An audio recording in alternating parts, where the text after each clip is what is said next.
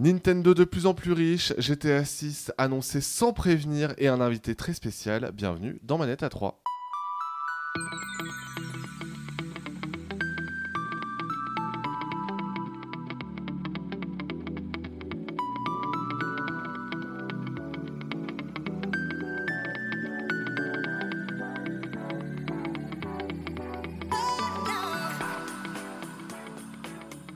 Quel programme chargé dans ce nouveau numéro de Manette à 3 et pourtant on invite quand même quelqu'un. Euh, mais avant de le présenter, on va quand même garder cette petite surprise pour la fin. Euh, je voulais euh, bah, vous présenter mes deux compères du jour qui sont toujours les mêmes finalement. hein. Un petit peu de blasitude hein, au fil des mois.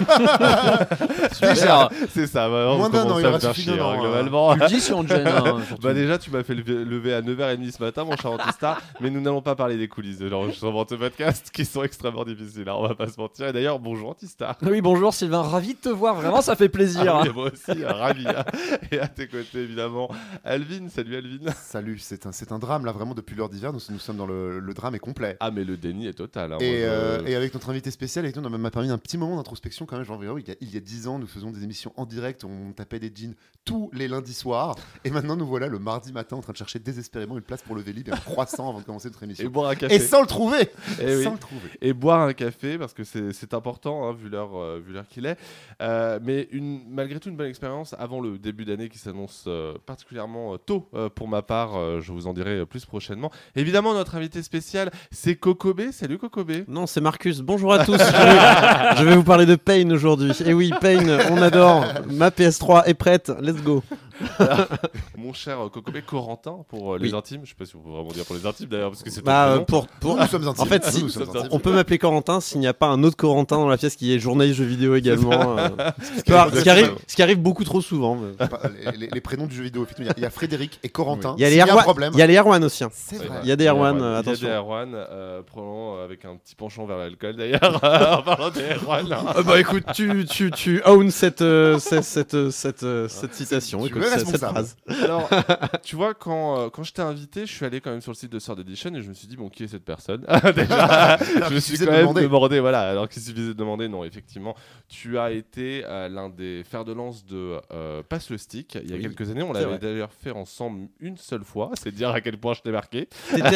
T'étais venu dans le 11e ou dans le, dans le, dans le 15e C'est- le 10e, je sais plus. Alors là, j'en ai plus. Le euh, 11e ou le 15e Je ne sais plus, mais euh, voilà, en tout cas, c'était en- encore avec Timoth, avec Calvin, effectivement. Euh, un Quand t'es reparti, il y avait euh, personne dans la rue ou il y avait des gens quand même vivants Franchement, alors là, tu me demandes un truc. C'était chez moi ou chez leur Il me semble que c'était. Est-ce que c'était effectivement vraiment toi. petit surtout? Est-ce que c'était très en hauteur? Parce que moi j'ai fait les deux. Moi j'ai fait que deux fois Passe le Stick. et Ouais. J'ai fait les deux studios Ah, t'as différents. fait les deux. Donc, tu as présenté effectivement Place le Stick, Ouais. euh, qui était un podcast jeux vidéo. euh, Hebdo en direct. Hebdo en direct, voilà, Ça me Avant, manque. Avant Twitch, avant Gotos, avant Origami Media euh, et tous ces gens qui se revendiquent du jeu vidéo en direct, avant le Complètement. journal de jeuxvideo.com. Complètement. Et sur le site de Sword Edition, puisque tu viens nous parler euh, d'un livre, j'en parlerai euh, juste après, euh, tu es décrit comme euh, malgré tous ses efforts, Corentin euh, n'a pas réussi à éviter le journalisme jeu vidéo. Bah écoute, qu'est-ce qui s'est passé? Bah, un peu vraie histoire. Moi, j'étais pas parti pour faire ça à la base. Tu voulais être comptable? Comment ça se passe? Alors, à la base, j'étais dans des, dans des études de communication politique, donc plutôt euh, bosser dans une mairie, à euh, superviser euh, la gazette municipale, euh, un truc comme ça, j'en sais rien. A- Aider des gens à se faire élire à la présidentielle. Voilà, quelque chose que j'ai vraiment fait pour le coup, Euh, à- à- à- avec beaucoup de succès manifestement. Non, c'est faux bien sûr. non, non, mais oui, j'ai. Hidalgo, c'est lui. non, non, mais euh, ouais, à la base, j'étais pas. Enfin, en fait, le journalisme jeu vidéo était quelque chose que j'avais fait un peu euh, sur un passe-temps, tu vois. J'avais participé à des sites, j'avais un blog, je crois, je sais plus vraiment, mais je faisais du podcast. Mais euh, voilà, je m'étais résigné, j'allais pas devenir journaliste parce que de toute façon, c'était bouché. Puis finalement. euh, Déjà il y a 15 ans. C'est- Ouais. Déjà il y a 15 ans, c'était pas un bon plan. c'était pas un bon plan. Même quand j'étais au lycée, c'était pas un bon plan. Euh, et euh, mais bon, voilà. Et puis en fait, bah, c'est Alvin qui m'a branché avec mon ancien rédac chef Fabio euh, Villacroix, qui était le rédacteur en chef du journal du gamer à l'époque. Et donc euh, c'est là où j'ai commencé, où j'ai mis un pied dans le milieu. Et bah je suis pas vraiment parti entre temps. Enfin, j'ai fait d'autres choses entre temps, mais aujourd'hui, je continue de faire du journalisme jeu vidéo, on va dire, euh, de manière euh, indépendante, en freelance. Et tu écris effectivement euh, des livres avec euh, l'anomalie Undertale, euh, histoire d'un monstre, si je ne m'abuse, chez Sword Edition. hein, il est déjà disponible avec euh, une, je dois dire, superbe couverture, que ce soit en version simple ou en version euh, euh, plus classique, parce que Sword Très belle Edition idée propose, euh, voilà, toujours, c'est un- c'est On est bien un- servi ici. hein. Waouh. Déjà, je suis arrivé, il y avait un café. Ouais, C'était super. Ah, mais ça a évolué les podcasts jeux Et un vidéo. autre hein. auteur sur des éditions qui sait ce que c'est. que Sortez votre livre avant Noël et dites que c'est un bon cadeau de Noël. c'est ça, tu n'oublieras pas de mettre 30 centimes en partant. Ça marche. Toi, ton bouquin, pas tu l'as fait sur Pokémon, hein, t'étais quand même plus malin. hein. C'est vrai. C'était un, un peu plus long, un peu plus gros public. euh. Très légèrement, mais on en parlera effectivement euh, de, de ce livre sur Undertale qui a, je rappelle, beaucoup plu à Antistar. Il nous en parlait il y a quelques mois. Beaucoup, Euh, beaucoup, attention, que- attention. Ah, d'accord, ça aura un commence peu de réserve. Il va du clash. euh. Bienvenue, hein, bienvenue Kokobé en tout cas. Vraiment, c'est. On est bien. J'imagine qu'il est ravi d'être là. Euh, avant de passer aux news, hein, je rappelle que euh, Bayonetta 3 s'est lancé sur Patreon avec euh, tout un tas d'objectifs euh, à atteindre, mais aussi la possibilité pour vous euh, d'intégrer la ligne éditoriale euh, du podcast. Euh, je pense notamment par exemple à des sondages euh, mensuels, mais aussi à des questions que l'on peut vous poser pour un petit peu modifier le conducteur. N'hésitez pas, il y a plusieurs possibilités de nous soutenir. Et du coup, tout est disponible sur le site de Manetta 3, manetta3.com. Voilà, n'hésitez pas à en parler autour de vous, hein, c'est toujours cool. Et puis, ça nous permettra peut-être un jour de devenir riche, comme, euh, comme Kokobé, d'ailleurs. Tout à fait. Auteur reconnu, c'est De- vrai. on, on le rappelle, on espère tous. Eh bien, les gars, je vous propose de passer aux news, hein, parce qu'il y a de quoi faire.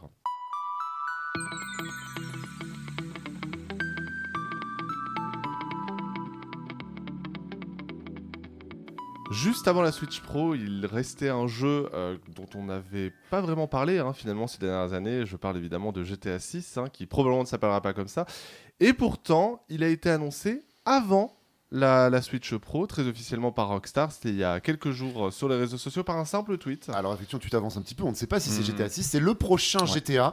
Mais j'a- j'avoue que quand j'ai vu passer le tweet, mes années de journalisme jeux vidéo m'ont manqué parce que c'est vraiment, je pense, les annonces qu'on préfère. L'annonce d'une annonce d'une date qui annoncera le trailer. Donc dans Mhm. un tweet de Dan Hauser pour dire euh, Rockstar va fêter ses 25 ans, effectivement, a été parblié, et annonçant que prochainement on reviendra vers vous avec une date pour un trailer qui annoncera le nouveau GTA. L'annonce d'une annonce d'une annonce. Vraiment, c'est c'est le bonheur. Que dire d'autre? Voilà, ça y est, c'est vrai, GTA 6 existe. Ça fait quand même deux années qu'on dit On que normalement, normalement, il existe. Euh, des années de rumeurs, des années de, de sujets dans le journal. Vraiment, genre quel bonheur, un Et midi de sur deux. fuite, et de fuite. De avait eu- fuite, alors hein, c'est vrai qu'il y avait eu la, la fameuse suite du proto et ça euh, alors oh, étonnamment étonnamment à force que tout le monde titille avec cette histoire de genre de, on veut en savoir sur GTA 6 quand le, la bêta est sortie tout le monde a un peu fermé sa gueule en mode genre de, c'est vrai que là du coup c'est cool de faire les rumeurs machin et tout mais genre vu la gueule de la bêta enfin, tu peux l'analyser tout ce que tu veux il y a vraiment aucun fun à montrer ça aucun fun à expliquer Non, mais c'était ça très intéressant de voir à quel point les gens n'étaient pas au courant de comment fonctionne le développement d'un jeu Mm, vidéo. Ça, c'était intéressant. Oui, complètement. Et il y a, euh, après, moi, ce qui, ce qui m'a fait euh, le plus réagir dans, dans cette, euh, dans cette nuée d'informations autour de GTA 6, de soi-disant informations, Mm. euh, c'est le fait que Rockstar, enfin, ils ont communiqué effectivement une fois par rapport au leak, et ensuite, ils n'ont plus jamais communiqué. Ça n'était que des rumeurs. Et le fait est qu'ils aient choisi de passer par un simple tweet vraiment hyper impersonnel en Alors déjà, vérité. on ça hein. un Alors- tweet, on appelle ça un X Oui, c'est vrai qu'on appelle ça un X. Et Anciennement ben, c'est assez intéressant parce que vraiment, ils, restent maîtres malgré tout leur communication euh, globale. Quoi. fait partie avec peut-être Nintendo les seuls C'est ça. C'est le Nintendo occidental un peu Rockstar finalement. C'est-à-dire qu'ils ont un gros secret. Non, mais ils ont un gros Oui, euh, oui. sens du secret. Il y a quasiment rien qui fuite de chez eux. Et surtout, ils ont une capacité à, sur une simple annonce, très impersonnelle comme tu le dis, parfois vaguement avec un visuel et encore à générer un engagement sans précédent. Euh, on dit que Twitter est mort. Le tweet, parce que moi je vais continuer d'appeler ça un tweet, hein, je suis désolé, d'annonce euh, du trailer euh, à venir, c'est le tweet gaming le plus liké de l'histoire. Il a fait Déjà plus de 2 millions de likes en 5 heures. Ah oui, non, mais. Oui, oui, non, Voilà. non, mais c'est c'est- c'est Donc, énorme. euh, euh, Après, bon, voilà. disons que GTA, un peu comme euh, Call of Duty ou un Mario, euh, on, est, on est passé à un niveau stratosphérique en matière de culture pop.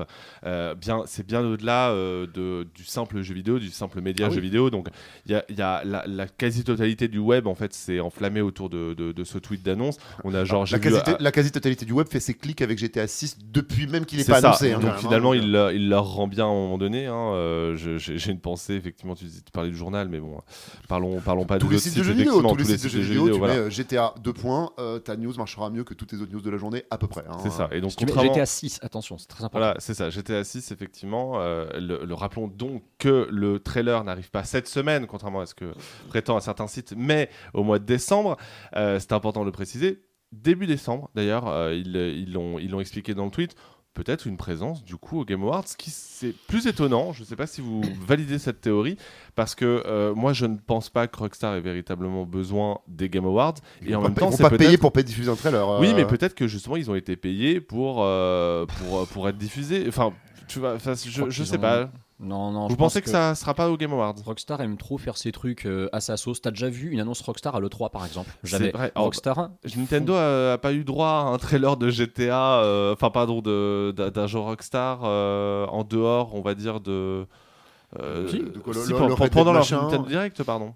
Non, jamais. Le, dans- Jamais le, le moment où Red Dead Redemption était annoncé sur Switch et de retour sur PS4, c'est encore une fois un tweet qui sortit Ouais. nulle part, c'est un shadow drop. C'est toujours comme ça avec Rockstar. Rappelle-toi quand Red Dead 2 a été annoncé, de quelle manière ils l'ont fait. Ils font un tweet avec le logo de Rockstar euh, noir sur fond rouge en disant rien. Le lendemain, tu as les silhouettes à la même heure et le surlendemain, tu as Red Dead Redemption 2, on vous annonce la date du trailer. Et à chaque fois, ça faisait encore un peu plus d'engagement. Ils ne font que ça. Ils vont balancer leur truc en dehors des Game Awards parce qu'ils s'en branlent complet. T'imagines, ils le sortent juste avant les Game Awards. Il faut pas oublier.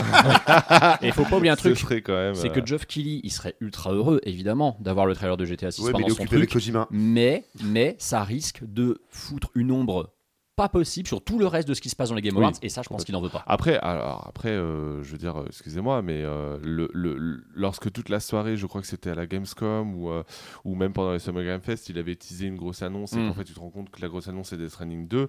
euh, le, le- disons que ça a aussi mis euh, jeté une ombre sur le reste des annonces parce que les gens Mm. se sont tout de suite dit ok Kojima donc euh, qui est GTA Je me 6 ou souviens pas absolument euh, de, de- de rien d'autre que de Death Stranding de, euh, cette année-là. Bah, les Game Awards, c'est quand même décevant depuis plusieurs années, à part Bah oui, de toute pour. façon. Ça a déjà été bien. 2002, bah si attendez Si, il y, a- si, il y a eu si. il y a eu Microsoft qui a annoncé sa console euh, au Game Awards Ah oui, le moment où on n'a pas compris comment Je- elle s'appellerait. Je garde un souvenir ému de l'annonce de Joker dans Smash, allez, mais euh, c'est. euh, Ah, c'est- vrai. Ah, moi, je- allez, ok, ok, moi, mon souvenir ému, c'est Bayonetta 3 au Game Awards 2017. Parce que voilà, c'était quand même. A- euh, Disons que, en tout cas, les Game Awards sont euh, plus marquants que ne le sont le Summer Game Fest ou euh, l'opening night live de, de la Gamescom. Y a, y Oui, a- parce que t'en attends quelque chose. Voilà, t'en attends quelque chose. Summer Game Fest, c'est vrai qu'effectivement, ça, même si il essaye un peu tant bien que mal, Jeff Keighley, de, de, raccrocher. Je, je sais pas, j'ai envie de le prononcer comme ça. J'ai envie de le prononcer comme ça. il essaie tant bien que mal de raccrocher les wagons avec, en disant Ah, mais oui, le Nintendo Direct de début juin, bien sûr que c'est un événement Summer, Summer euh, of Gaming ou je sais pas quoi.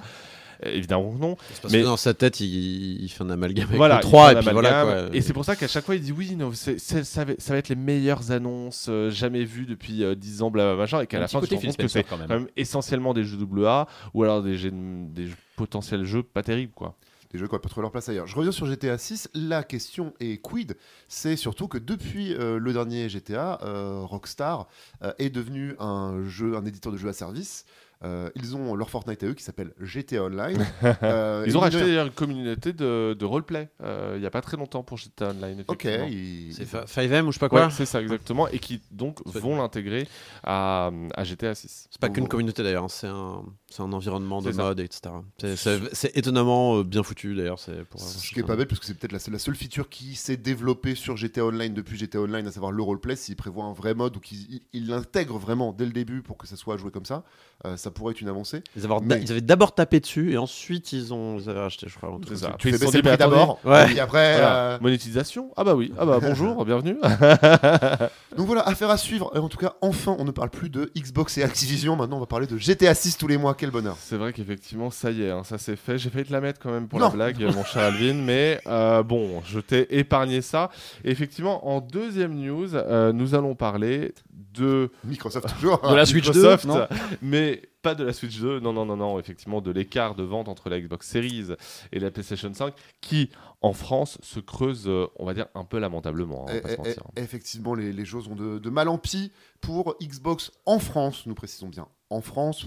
peut-être Oh, très probablement ailleurs aussi. hein. Alors, au- Ah, Japon, non, non, pas aux États-Unis. Oui, aux États-Unis, ça va, c'est un peu plus contenu, Surtout en. France. Surtout Ouais, en c'est- On est une France. terre de PlayStation ici. Mm. On est une télé PlayStation et de plus en plus PlayStation, souvent le chiffre qu'on donnait, nous, un petit peu au pif, euh, qui datait d'il y a à peu près 5-6 ans, c'est qu'on était pour euh, une Xbox One pour euh, 5 ou 6 Oui, c'est PS4. ça, ouais. Mm. Aujourd'hui, nous sommes maintenant à une Xbox Series, 6, Series X pour 9 PS5.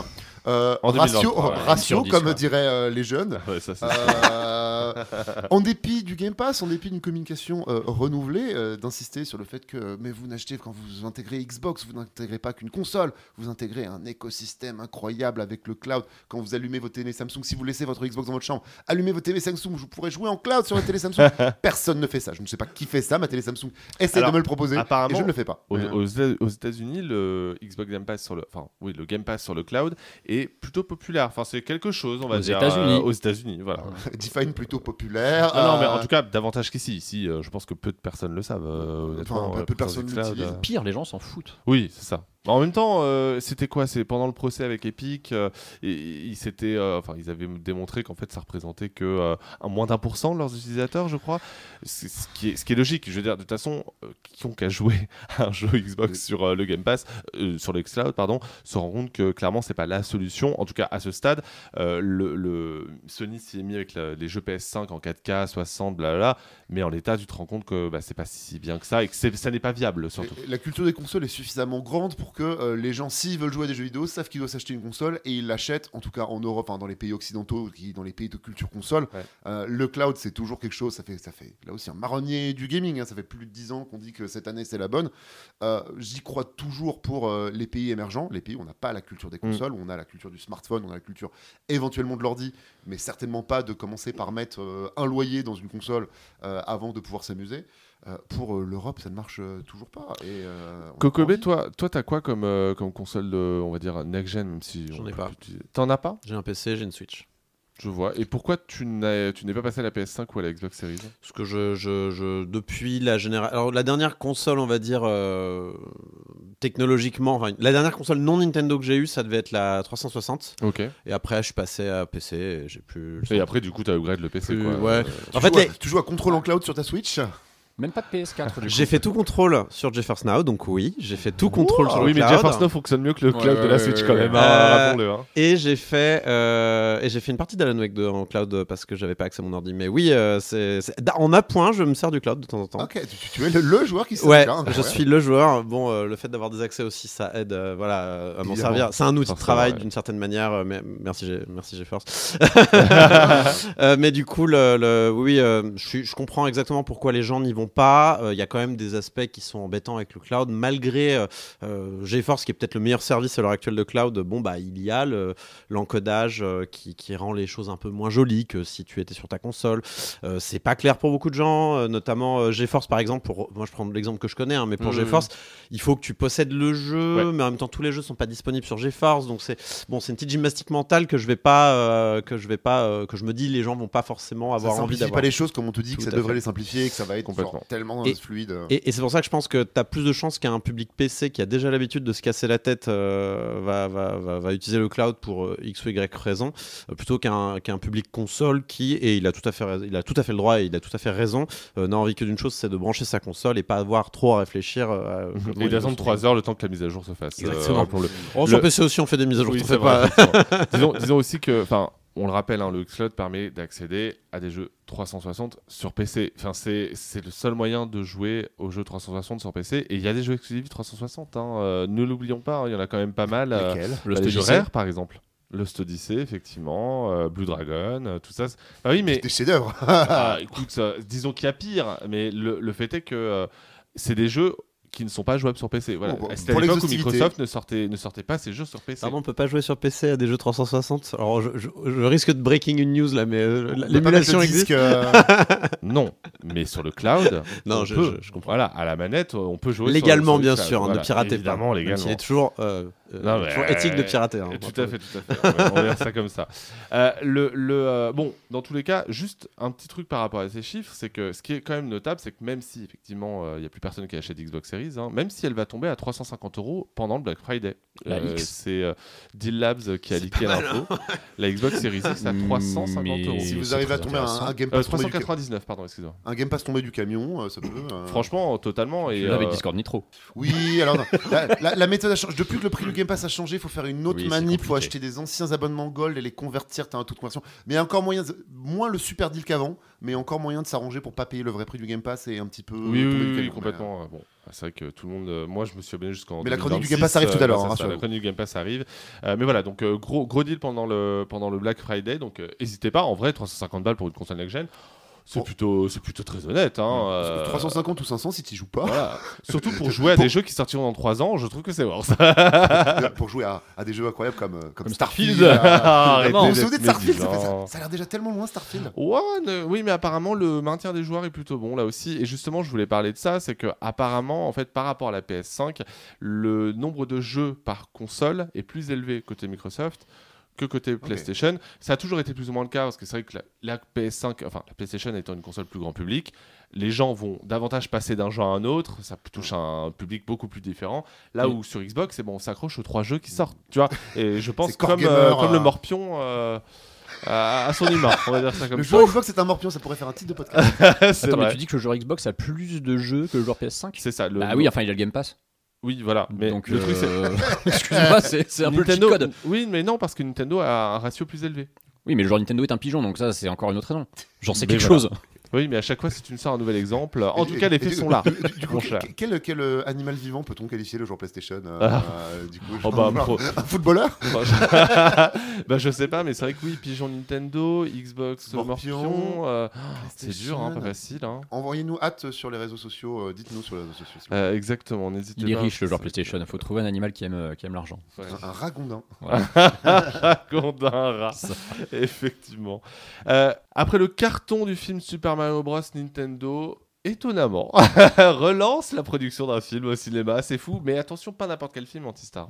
Un film Zelda, tout simplement. Et alors, c'est ça qui est rigolo, c'est qu'on a parlé de l'annonce de Rockstar qui sort de nulle part. Oui. Nintendo a fait exactement pareil le même jour en plus. hein, Pardon, c'est ça qui est alors c'est pas Nintendo, c'est Miyamoto-san Oui, qui a pris la Miyamoto. parole sur les réseaux sociaux. C'est-à-dire que Nintendo a tweeté au nom de Miyamoto, certainement parce que Miyamoto, il voulait déclarer son truc en disant tiens, on va utiliser les comptes réseaux sociaux de Nintendo.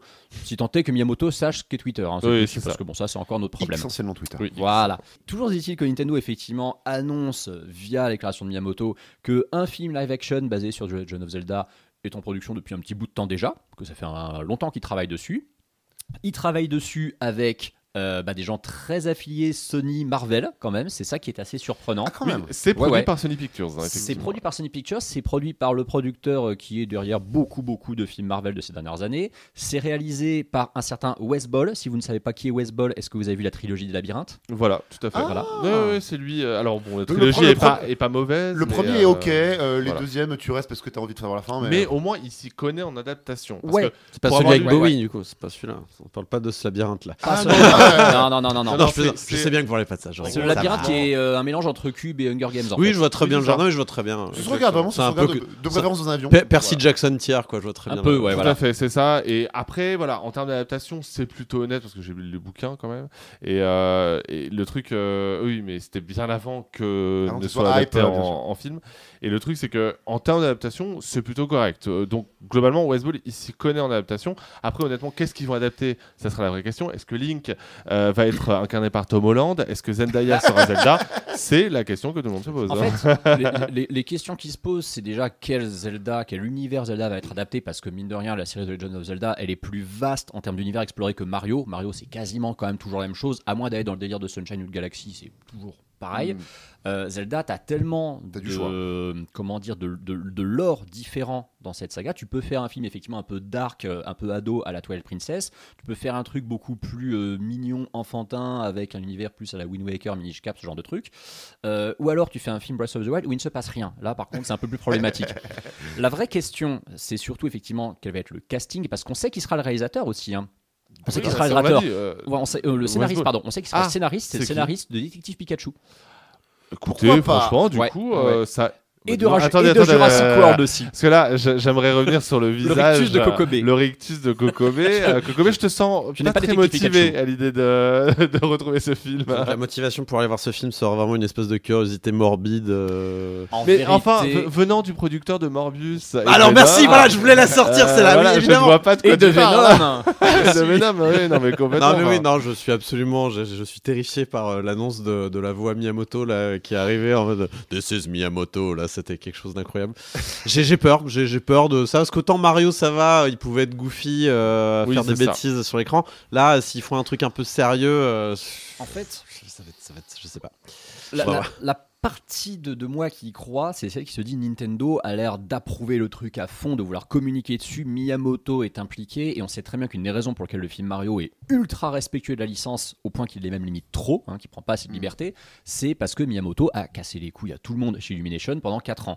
S'il y a un tel degré d'implication de Miyamoto, par contre, c'est pas Miyamoto qui devrait être derrière, c'est Aonuma en fait, hein, parce que c'est Aonuma, Monsieur Zelda, depuis euh, de- de- de nombreuses années Et puis Majora's Mask. depuis Majora's Mask, même Ocarina of Time, puisqu'il avait bossé sur les donjons aussi. Oui, bon, il, euh, était, euh, il était assi- enfin, assistant, il était Ouais, numéro ouais. 2 quoi. Mais oui, Majora's Mask c'est son premier vrai Zelda. ça fait un quart de siècle qu'il bosse sur Zelda. J'ose espérer qu'il est quand même impliqué dans le projet Oh, aussi. 20, 23 ans même. Mais Plus, tu vois, ouais. 24 ans. Mais tu vois, ce qui est. ce qui- ce- moi, la question que je me pose vraiment au-delà de l'univers euh, utilisé, parce que bon, je vois pas une, une- une histoire originale. Ils vont faire comme le film Mario, tu as un gros Mm. cahier des charges pour s'assurer qu'on prend pas de risque, que ça va rappeler aux gens un jeu précis. Ça va soit être Ocarina of Time, soit Twilight Princess pour moi, parce qu'il faut un truc quand même épique qui passe bien au ciné en live action. Je pense que c'est. Tu veux pas un petit Majora's Mask Lynchien Ah, là mais euh, J'adorerais, j'adorerais, mais c'est trop niche, ça En passera fait, jamais. le, le truc, c'est que. Non, le, niche c'est Twilight Princess. Oui, c'est vrai, effectivement. le, le truc, c'est que. Ça y est, là, il a, il a, Ah, mais je l'aime beaucoup, elle est très subtile. le, le- le truc, en fait, le risque, surtout euh, de cette adaptation, c'est que vu qu'ils ont pris le choix C'est de faire du parler live Link. action, c'est vraiment de faire chum. Parce que, en fait, si tu mets pas de l'argent vraiment dans C'est ça. les armures, euh, les décors, etc., bah, ça donne Warcraft, en fait. Ouais. Et Warcraft qui était pas mauvais. Mauvais. Zelda, futur succès chinois, peut-être. mais oui, non, mais c'est enfin, ça, c'est assez terrible parce que de toute façon, il est probable qu'il s'allie avec, euh, avec la Chine. hein. Sony Pictures fait tout le temps ça pour ses films, mais euh, il y a, il y a clairement, Bon, ça après, fait tu peux peu avoir des films un peu cheap, genre The Witcher, je crois qu'il était un peu cheap, mais il avait beaucoup de caractère, donc euh, pourquoi pas. hein. Ouais, Après, ouais, c'est mais grâce à son ça reste une série et c'est poussé par Netflix, donc tu pardonnes des choses. Là, au cinéma, si c'est pour se retrouver vraiment à voir avec, euh, avec un film. Ah, c'est euh, qu'il faut un budget de Marvel, effectivement. ce Oui, c'est que ça. C'est c'est- c'est ou deux choses. C'est ou on le fait full fond vert et euh, il faut que ce soit Avatar, donc il faut beaucoup de thunes. Ou alors, il faut aller le tourner en Nouvelle-Zélande et avoir des trucs incroyables. Et donc, c'est le budget Seigneur des Anneaux. Donc, dans tous les cas, ça ne tolérera pas un budget à moins de 200 millions. Alors, Enfin, cela ça, ça dit- doit être un Marvel. Quoi. Cela dit, comme un Marvel. le budget Seigneur des Anneaux, je vais, je vais rappeler une anecdote qui date des premiers euh, forums JVcom où je travaillais il y a 20 ans, TNTC. Euh, C'était l'époque où la trilogie du Seigneur des Anneaux arrive, que tous les gens se rendent compte que, ah, en fait, les trucs geeks, c'est cool parce que le Seigneur des Anneaux, c'est un blockbuster de dingue. Et les fans de jeux vidéo, notamment fans de Zelda, qui rêvaient à l'époque de Twilight Princess avant qu'on leur annonce Wind Waker dans la gueule, se disaient un film Zelda qui ressemble au Seigneur des Anneaux, ça serait trop bien. Et une des forces du Seigneur des Anneaux, c'était d'avoir des acteurs qui à l'époque étaient pas ultra bankable. La plupart Non, oui, se sont ouais. fait connaître avec ce film. Oui, sont oui, ça, les, a fait décoller. oui, tout à fait. Oui, Ils sont pas obligés d'aller chercher des gigastars. Alors après- oui, oui, ils vont nous caler Tom Holland en ligne parce que sinon c'est pas marrant. Et on a un mec qui du coup aura fait Nathan Drake et Link, super. Ouais, Euh, non, le mec qu'il faut, tu sais qui c'est le mec qu'il faut? Faut Ryan Gosling pour qu'il ait le même rôle que dans Drive, c'est-à-dire qu'il parle quasiment jamais. Euh, Timothée Chalamet, je trouve qu'on l'a pas beaucoup vu euh, ces dernières années au cinéma. Non, mais Pour, il jouer un mec qui parle pas, pourquoi pas? C'est vrai, effectivement, parce que parlera-t-il? C'est la, c'est la vraie question. Bon, après, euh, c'est un peu le risque des adaptations. On nous a quand même montré que c'était possible de faire quelque chose avec, euh, par exemple, euh, The Last of Us, euh, pour, pour ne citer que ça. Oui, The Last of Us, ça se prête au cinéma de base. C'est un film jouable, The Last Oui. of Us, à la base. Donc. Et puis, euh, à la télévision, effectivement, tu as aussi l'impression que c'est un film qui s'étire, certes, mais euh, ça a été conçu un peu comme un film. Cela étant, j'aurais quand même vu davantage la- euh, The Legend of Zelda en tant que série télé et non pas en tant que film, parce qu'il y a tellement, tu le disais, d'univers différents Mm. que j'aurais peut-être eu moyen de proposer un espèce de multivers Zelda rassemblant un peu tous les univers avec plein de. Parle de de Nintendo, allons-y, allons-y, un pied devant Voilà. l'autre. Déjà, ils font leur deuxième, fi- leur, leur- leur troisième film Oui. en 50 ans, doucement. hein. Oui, Par oui, contre, complètement. le, le- le truc qui m'inquiète un peu, c'est qu'on a l'impression qu'ils veulent surfer sur le fait que Zelda, ça y est, est enfin hype, parce que t'additionnes Breath of the Wild et Tears of the Kingdom, c'est 50 millions de jeux vendus, les deux, ce qui est plus que tout le reste de la saga. Et justement, c'est très bien que tu en parles parce que on allait, euh, c'était ta deuxième news, on allait évidemment parler du bilan de Mm. Nintendo. Et c'est vrai que quand ils ont annoncé le film Zelda, ça faisait écho parce que quelques heures plus tôt, ils avaient annoncé leurs résultats financiers. Et tu le disais, voilà, plus de 50 millions de ventes, presque 20 millions probablement déjà dépassés de euh, de Tears of the Kingdom Mhm. en 6 mois. C'est un chiffre qu'ils avaient atteint Alors- sur, sur Breath of the Wild en 3 ans, je crois, dans mes souvenirs. Oui, mais il faut relativiser beaucoup de choses. Euh, le- L'excellente euh, analyse euh, trimestrielle de Scar Lemaire avec les résultats nous montre plein de graphiques et ça permet de voir effectivement que le démarrage de Tears of the Kingdom est un carton absolu. On rappelle, le jeu avait fait 10 millions de ventes le week-end de sa sortie, ce qui est, je crois, le plus gros quoi. démarrage d'un jeu Nintendo de l'histoire. Euh, plus que n'importe quel jeu Pokémon, hein. c'est quand même très très très fort. Mais Tears of the Kingdom, c'est un jeu qui va pas se vendre sur la durée comme l'était Breath of the Wild. Breath of the Wild a été un phénomène de société parce que c'est le jeu qu'il fallait avec la Switch. 1,3 millions de ventes au dernier trimestre. hein. Toujours. Il ah se vend toujours ultra bien. Breath of the Wild, c'est un des jeux que tu achètes quand tu achètes une Switch. Tu achètes Mario Kart 8 Deluxe, tu achètes Animal Crossing et tu achètes Breath of the Wild si tu es un minimum euh, core gamer et que tu veux partir à l'aventure. Avec, avec un rajout de Smash dans le package, mais Tu oui, rajoutes 3, sur les 4. voilà. Le problème de Tears of the Kingdom, c'est qu'il est acheté en écrasante majorité par tous les gens qui ont kiffé Breath of the Wild et qui veulent y revenir. Ils sont nombreux hein, et ils sont déjà 20 millions. Les, les 20 millions de gens qui ont aimé Breath of the Wild, ils ont tous acheté Tears of the Kingdom. Le problème, c'est que Tears of the Kingdom, sur la durée, déjà, bon, la Switch va quand même finir par mourir à un moment, donc on passera à autre chose. Non, les- ils les le ventes- passeront à 60 FPS surtout. Mais... Les ventes Switch étaient bonnes là d'ailleurs. Non mais ils, feront- ils feront oui, ils feront un TOTK remastered, sachant qu'en plus il n'y aura même pas de DLC à inclure vu que le jeu n'en aura pas. Mais le démarrage est fou, les ventes sont fabuleuses, mais ce jeu restera moins vendu que Breath of the Wild. On verra. euh, je, je suis pas. Enfin, le fait est qu'effectivement, ils sortent assez tardivement dans la durée de vie de la, de la Switch. Ça lui laisse pas autant de temps que Breath of the Wild Oui, pour puis- euh, toper les 30 millions, par Et puis regarde les ventes qu'il a fait justement sur son vrai premier trimestre complet d'exploitation. C'est un jeu, il sort le 12 mai, donc il a un mois et demi d'exploitation sur le, le premier trimestre sur lequel les résultats sont communiqués. Il fait, je crois, 18,5 millions de ventes en un mois et demi. Sur les trois mois qui ont suivi, il fait plus qu'un million. C'est vrai qu'effectivement, oui. Là, on a eu, on a eu un coup d'arrêt. Après, euh, Ça reste des eu- super ventes, hein, mais Oui. c'est c'est pas un jeu qui va se vendre à coût de 2 millions euh, tous les trimestres comme Mario Kart 8 Deluxe. Tout à fait. Et effectivement, on peut peut-être parler un peu des, euh, des autres chiffres de Nintendo. On- on- Alvin, tu le disais, hein, les ventes de Switch ont augmenté sur euh, la même période l'an dernier, mais elle est en baisse On, fait, logique. euh, on, on fait tous nos délires de geek que machin. Genre, il est, un- il est urgent, il est impératif qu'on ait une Switch 2. Pas du tout. Vraiment, genre, le, le- le marché, le marché vous dira de genre, euh, retardez la tant que vous voulez. euh, la Switch qui est mille fois amortie, il continue à en vendre des palettes. Euh, dès qu'il y a une édition collector qui sort, anti-star tout de suite, la piaf en mode genre, ah, putain, je suis vraiment un pigeon, mais il y va. Mais oui, et puis au Japon, euh, vrai. au, Ja- J'ai pas acheté la Mario, j'ai acheté que la Zelda cette année. au- au Ja- au Japon, ça va devenir la console la plus vendue euh, De toute de- l'histoire. de toute l'histoire. Euh, elle se rapproche de la DS, etc. Bref, le, le, c'est des chiffres qui sont, qui sont dingues et qui nous font encore une fois dire pourquoi en fait annoncer une nouvelle console, ça ne sert à rien. Et d'ailleurs, euh, pendant justement ce call euh, avec les investisseurs où ils sont revenus sur les chiffres, le patron de Nintendo a expliqué que non, non, euh, il n'y avait pas eu de présentation auprès des développeurs, mon œil, euh, Oui, et alors, que, oh là là, pas du tout, le, le- les,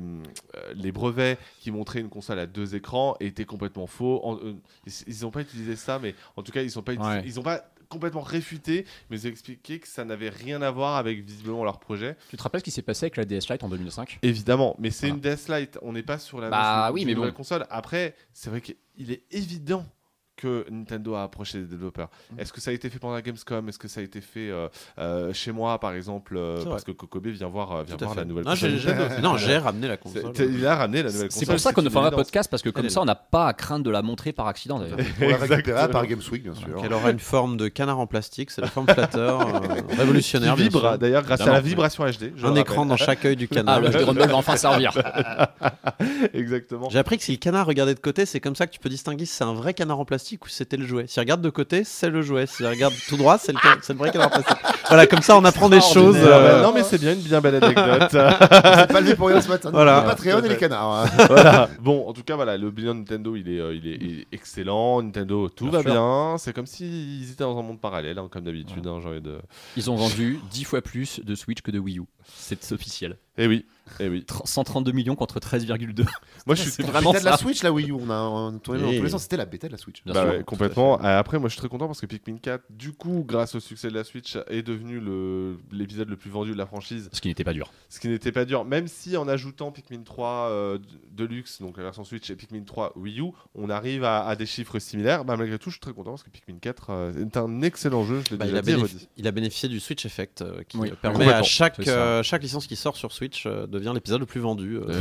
non mais vraiment. Mais c'est un bon révélateur. C'est-à-dire que si ton jeu sort sur Switch et que c'est pas le plus vendu, c'est que tu l'as vraiment foiré. Ouais. Oui, j'avoue. Mais je crois qu'Animal Crossing c'est le cas, Mario Kart c'est le cas, Zelda c'est le cas, Pokémon c'est largement le cas. euh, Et surtout, il y avait des sagas. Pokémon, qui étaient Pokémon vraiment... peut-être pas le cas Pokémon. Pas parce encore, que rouge, pas et, encore. rouge et bleu. C'est pas le euh, Game Boy, ouais, les Game Boy, faut ouais. les chercher. quand Oui, même. mais rouge bleu, il y, a- il y a le cheat de jaune qui s'est rajouté après et qui fait partie du même décompte. C'est Oui, un et peu puis, le problème. et puis, euh, Violet euh, et Scarlet euh, font quand même partie des 50 jeux, enfin, du top 50 des jeux les plus vendus Mm. de, de l'histoire de Nintendo. Et puis ils hein, vont très bien se euh, vendre en période de fête parce qu'il y a voilà. la version complète avec les DLC qui arrivent. donc C'est ça. Non, non, Avec des DLC, mais sans mise à jour euh, technique. Et ça, c'est fort. Ah bah oui. Oui, Pourquoi, faire une mise à jour technique sur un jeu qui s'est déjà vendu à 23 millions en étant à chier Ça me, ça me, dé- ça me, ça me, moi, ça me tue. hein, personnellement, je, ça, ça me déprime. Faut- Faudrait arrêter d'acheter pour que ça se vende pas, hein, et malheureusement. ça. hein. Donné, euh, Non, mais, a Mais acheté, comment voilà. arrêter d'acheter Pokémon? C'est ça le problème. hein. Ah J'ai- si, un jour, on va finir par réussi. s'arrêter. ouais. J'ai réussi, je me suis intoxiqué, mais il a fallu. Heureusement, j'étais en Malaisie. Ouais, enfin, s'il faut écrire un bouquin sur Pokémon pour arrêter d'acheter du Pokémon, excuse-moi, les gens ils vont si continuer j'en à fais un hein. nouveau, reposez-moi la question. Et justement, en parlant de Nintendo qui n'avait visiblement pas assez d'argent, euh, s'est décidé de démonter les tournois non officiels, euh, notamment au Japon, mais également euh, en Europe. Euh, mon cher Kokobé, est-ce que tu peux nous en dire davantage? Est-ce que ça signifie la fin des tournois de jeux Nintendo dans le monde Oui, donc bienvenue dans la suite des news Amibro. Euh, alors du coup, euh, donc, Nintendo a partagé, euh, c'était quoi? C'était fin octobre, je crois, Ouais. euh, de nouvelles euh, règles en fait euh, dans la dans ce qui est euh, l'organisation de euh, de tournois. Ils avaient déjà plus ou moins fait ça, notamment avec les contenus en ligne sur YouTube. Je sais pas si vous vous rappelez, Oui. c'était il y a longtemps. Oh, bah oui, Oui, oui, sur ça- les musiques que t'avais pas le droit de mettre de jeux Nintendo, ou alors ça appartient à Nintendo, Ouais. c'est l'argent de Nintendo. Oui, voilà, mais il y avait un- il y, a- il y a un peu cette saveur là. C'est c'est Nintendo qui dit en fait, nous on n'aime pas quand les gens ils s'amusent et font des trucs dans leur coin parce que de toute façon, euh, nous on est Disney mais façon jeu vidéo, donc euh, le droit d'auteur, vraiment on est très protecteur à ce niveau-là. Et ils ont un petit peu fait la même chose sur les tournois, sachant que aussi Nintendo a un petit historique pas terrible avec les tournois, hein, puisqu'ils Mhm. ont euh, annulé le Smash World Tour. Je sais plus si c'était l'année dernière ou si c'était cette année, je sais plus. C'était l'année dernière, je crois. hein. Mais c'était, oui, un, un vrai chaud froid de des fois, genre Ouais. Ah, c'est cool, vous faites vite Smash Bros. Oh là là, le, le Smash Bros euh, vit trop bien, euh, on n'aime pas ça. Donc là, Nintendo a annoncé des règles de base euh, sur lesquelles euh, quiconque a le droit, a priori, de faire un tournoi dit communautaire. Euh, donc, même si on n'a pas d'accord de licence. Donc, c'est vraiment le, c'est la baseline, quoi. C'est vraiment la, les, les- les- choses qu'on a le droit de faire si on n'a aucun rapport avec Nintendo ou quoi. Pas besoin de, licence pour ça. Mais c'est des conditions très très drastiques. Oui, parce que par exemple, il y a le fait de ne pas pouvoir communiquer sur le jeu euh, qu'il- qui sera joué pendant ce tournoi, d'utiliser des assets Mhm. visuels du jeu. Alors, c'est plus, moins drastique ah que oui, ça quand même. moins- Ouais. Mais je vais donner les, les- les trucs les plus importants. J'en ai fait une petite liste. Donc, pas plus de 200 participants en présentiel, pas plus de 300 online. Les frais d'inscription ne doivent pas dépasser les 20 euros. Les euh, prix ne peuvent pas dépasser les 5000 euros euh, et les 10 000 euros sur 12 mois si on accumule les, euh, les, les tournois. Ah hein. oui, c'est pas immense. Ticket d'entrée limité à 15 euros pour les gens qui viennent assister au tournoi. Les sponsors sont interdits. Pas le droit de vendre à boire ou à manger, notamment. Ça, ça me tue. Euh, pas de nom de marque ou de personnage dans le titre du tournoi, Mm. Ouais, simplement. Euh, mais vous avez le droit de dire que votre tournoi est sur du Splatoon 3, sur du Smash Bros. Ah, évidemment, euh, parce que ce serait quand même un petit peu idiot. Mais en effet, pas d'image protégée par le droit d'auteur dans le matériel promotionnel, à l'exception notable de screenshots. On a le droit de mettre des screenshots quand même, parce que Nintendo est bon. Voilà. Voilà, finalement. hein. Pas, et alors là, ça devient un peu plus compliqué, notamment pour les joueurs de mêlée. Pas de version modifiée des jeux Nintendo, Mhm. pas le droit à des euh, accessoires personnalisés. Et ça, ça pose problème aux joueurs de mêlée qui jouent tous avec leurs manettes personnalisées, euh, avec euh, notamment des, des petits crans pour avoir les, Ah euh, oui. les bons. euh, ouais, tout à fait. Donc, Je- Mais je suis obligé de poser une question. Les tournois Super Mario Kart qu'on fait avec nos manettes dont on a limé les croix, qui sont pourtant les manettes officielles, ça rentre en ligne de compte ou... Bah oui, bien sûr.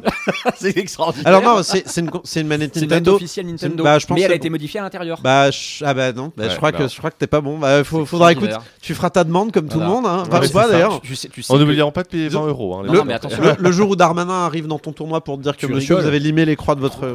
Ah, Tu rigoles, mais les championnats de Super Mario Kart qui existent depuis 2002, qui sont annuels, euh, on les avait contactés en 2015 pour leur demander justement si on pouvait trouver un moyen de protéger notre appellation pour pas qu'il y ait quelqu'un qui essaie de nous chourer notre compétition. Et ils nous ont dit, alors en fait, le truc, c'est qu'on vous a jamais emmerdé avec ça, mais en fait, vous n'avez pas le droit d'appeler ça les championnats de Super Mario Kart.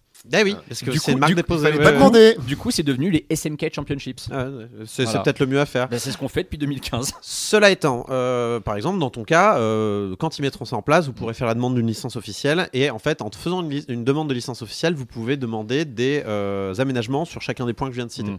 Et euh, bon, je pense que la marque déposée, tu auras toujours du mal à l'avoir. Mais par exemple, le nombre de participants, le cash price, ce genre de choses, c'est des points négociants. Surtout que ça, les, les- tout ce qui est euh, communautaire, c'est uniquement, c'est aussi limité à euh, une personne qui organise. Et par exemple, dès que tu es un club, je sais pas, dans une université, ça commence à devenir euh, pas ouf.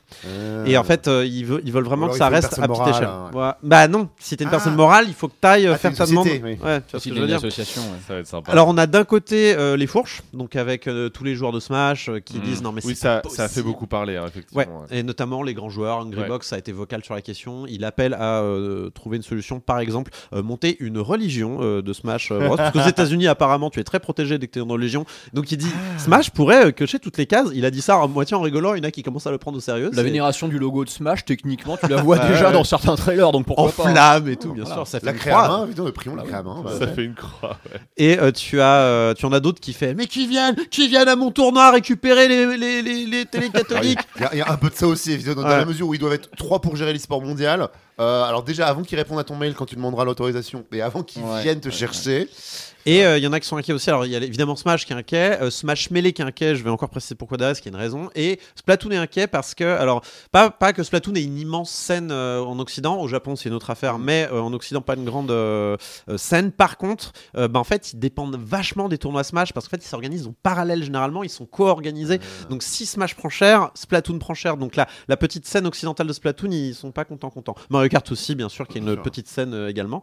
Euh, mais de l'autre, on a aussi des gens optimistes. On a des gens qui disent c'est la preuve que Nintendo a envie d'organiser ça. C'est la preuve que Nintendo, euh, contrairement à avant, où ils où il mettait en fait des, euh, des siècles et des siècles à répondre parce que chaque décision devait remonter par huit comités jusqu'au Japon avant de Bien sûr. redescendre. Et en fait, le truc que tu dois organiser dans deux mois, en fait, tu as la réponse euh, deux ans après.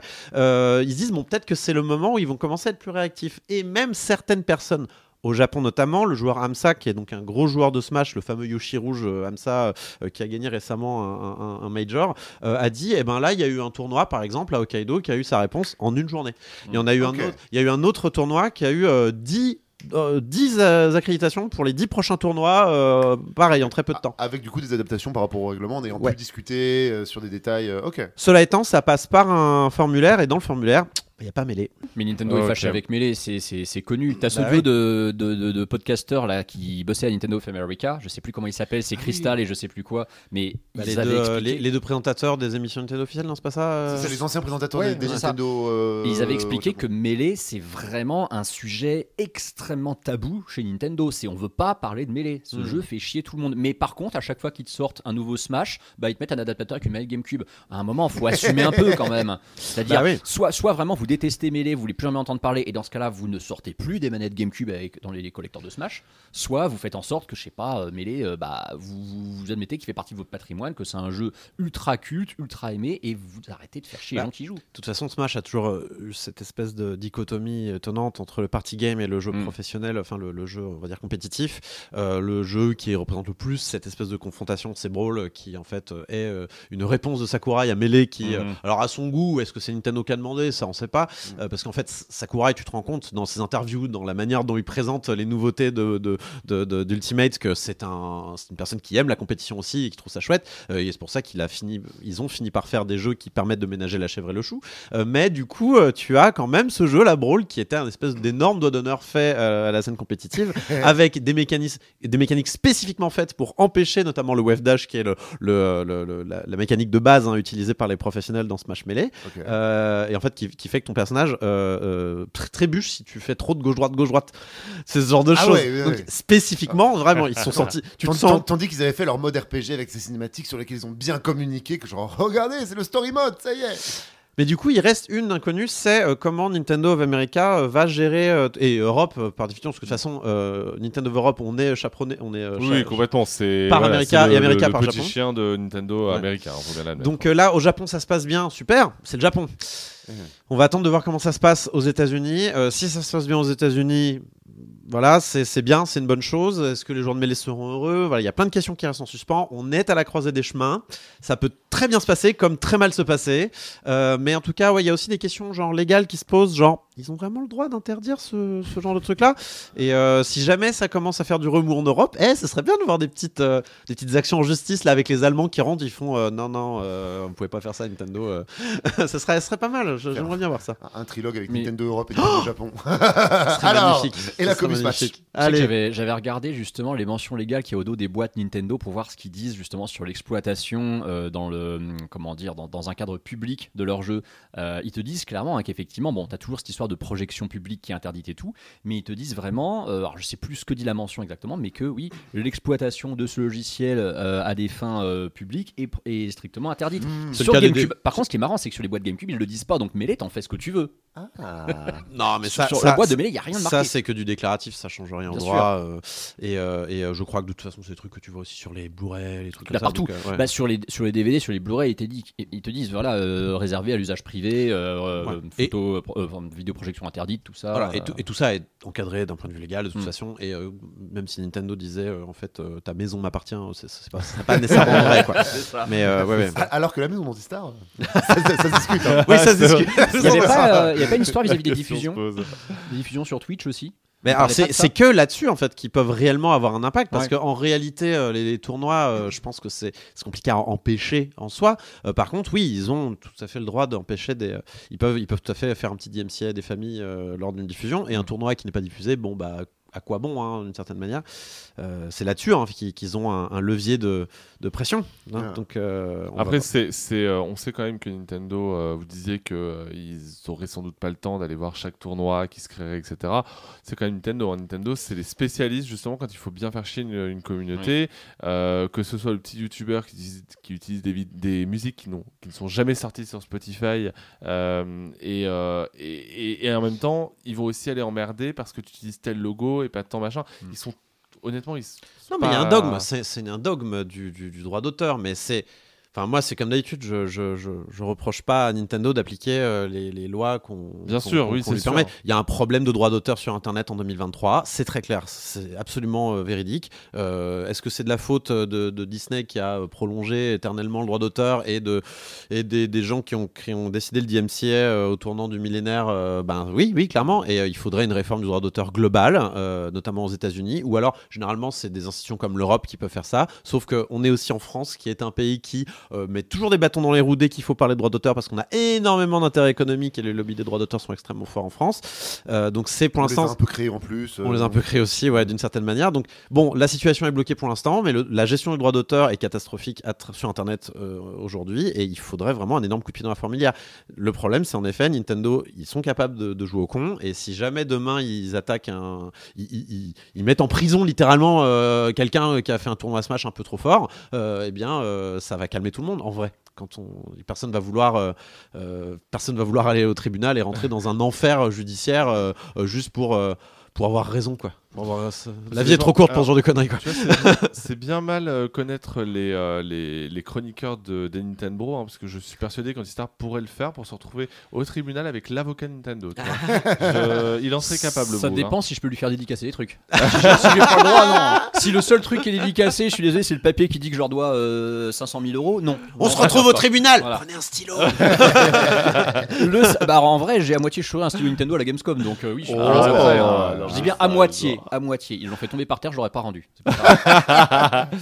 Bon, parlons euh, de quelque chose de moins joyeux, on va dire. On va parler un peu de la BlizzCon, euh, puisque ça y est, C'est vrai, il elle a eu lieu. la BlizzCon est de retour après, euh, je crois que c'est deux ans, trois ans de silence, euh, notamment dû à quelques petites affaires d'harcèlement euh, chez Activision. Oh, Blizzard. une puis belle ambiance, une belle une histoire de hein. rachat aussi, quand même, qui a peut-être un peu plombé. euh, Non, non, non, pour le coup, euh, c'est vraiment l'ambiance euh, catastrophique chez Blizzard, hein, notamment parce que c'est c'est là où ça concentre Plus le Covid, plus de critiques, euh, hein, plus le Covid, etc. Euh, donc on le rappelle, hein, la BlizzCon, c'est la convention des fans euh, de Blizzard organisée par Blizzard Entertainment, les créateurs notamment de Warcraft, de Starcraft euh, ou encore de Diablo. C'est voilà, un, un gros éditeur aujourd'hui, un gros développeur également.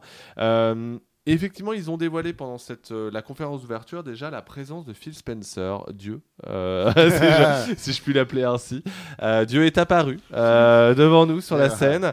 Il Et maintenant, venu- croyez en moi. Voilà. Il a à peu près dit ça, effectivement. Bon, il n'a pas annoncé des choses. C'est pas comme sa présence au, au FanFest de Final Fantasy XIV où il est venu annoncer la version Xbox Ah oui, Series. Rappelez-vous. Là, pour le coup, il est venu simplement dire Dis donc, j'ai dépensé 70 milliards, maintenant, à moi. Il a dit ça en face des joueurs de Blizzard qui l'ont bien compris, hein, mais qui l'ont quand même acclamé. Euh, voilà.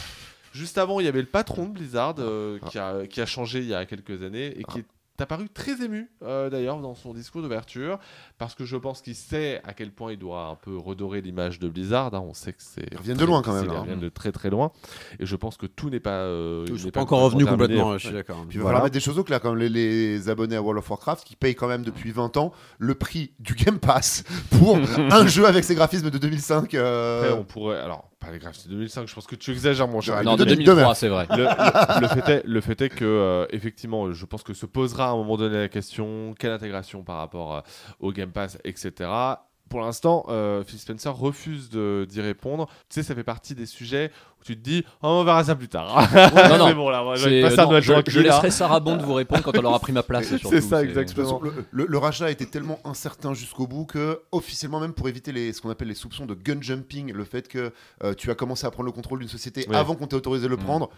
Voilà, s'ils avaient annoncé un truc là aujourd'hui, genre, de, euh, bah, ça veut dire les gars que genre vous avez dealé des trucs pendant que c'était pas fini.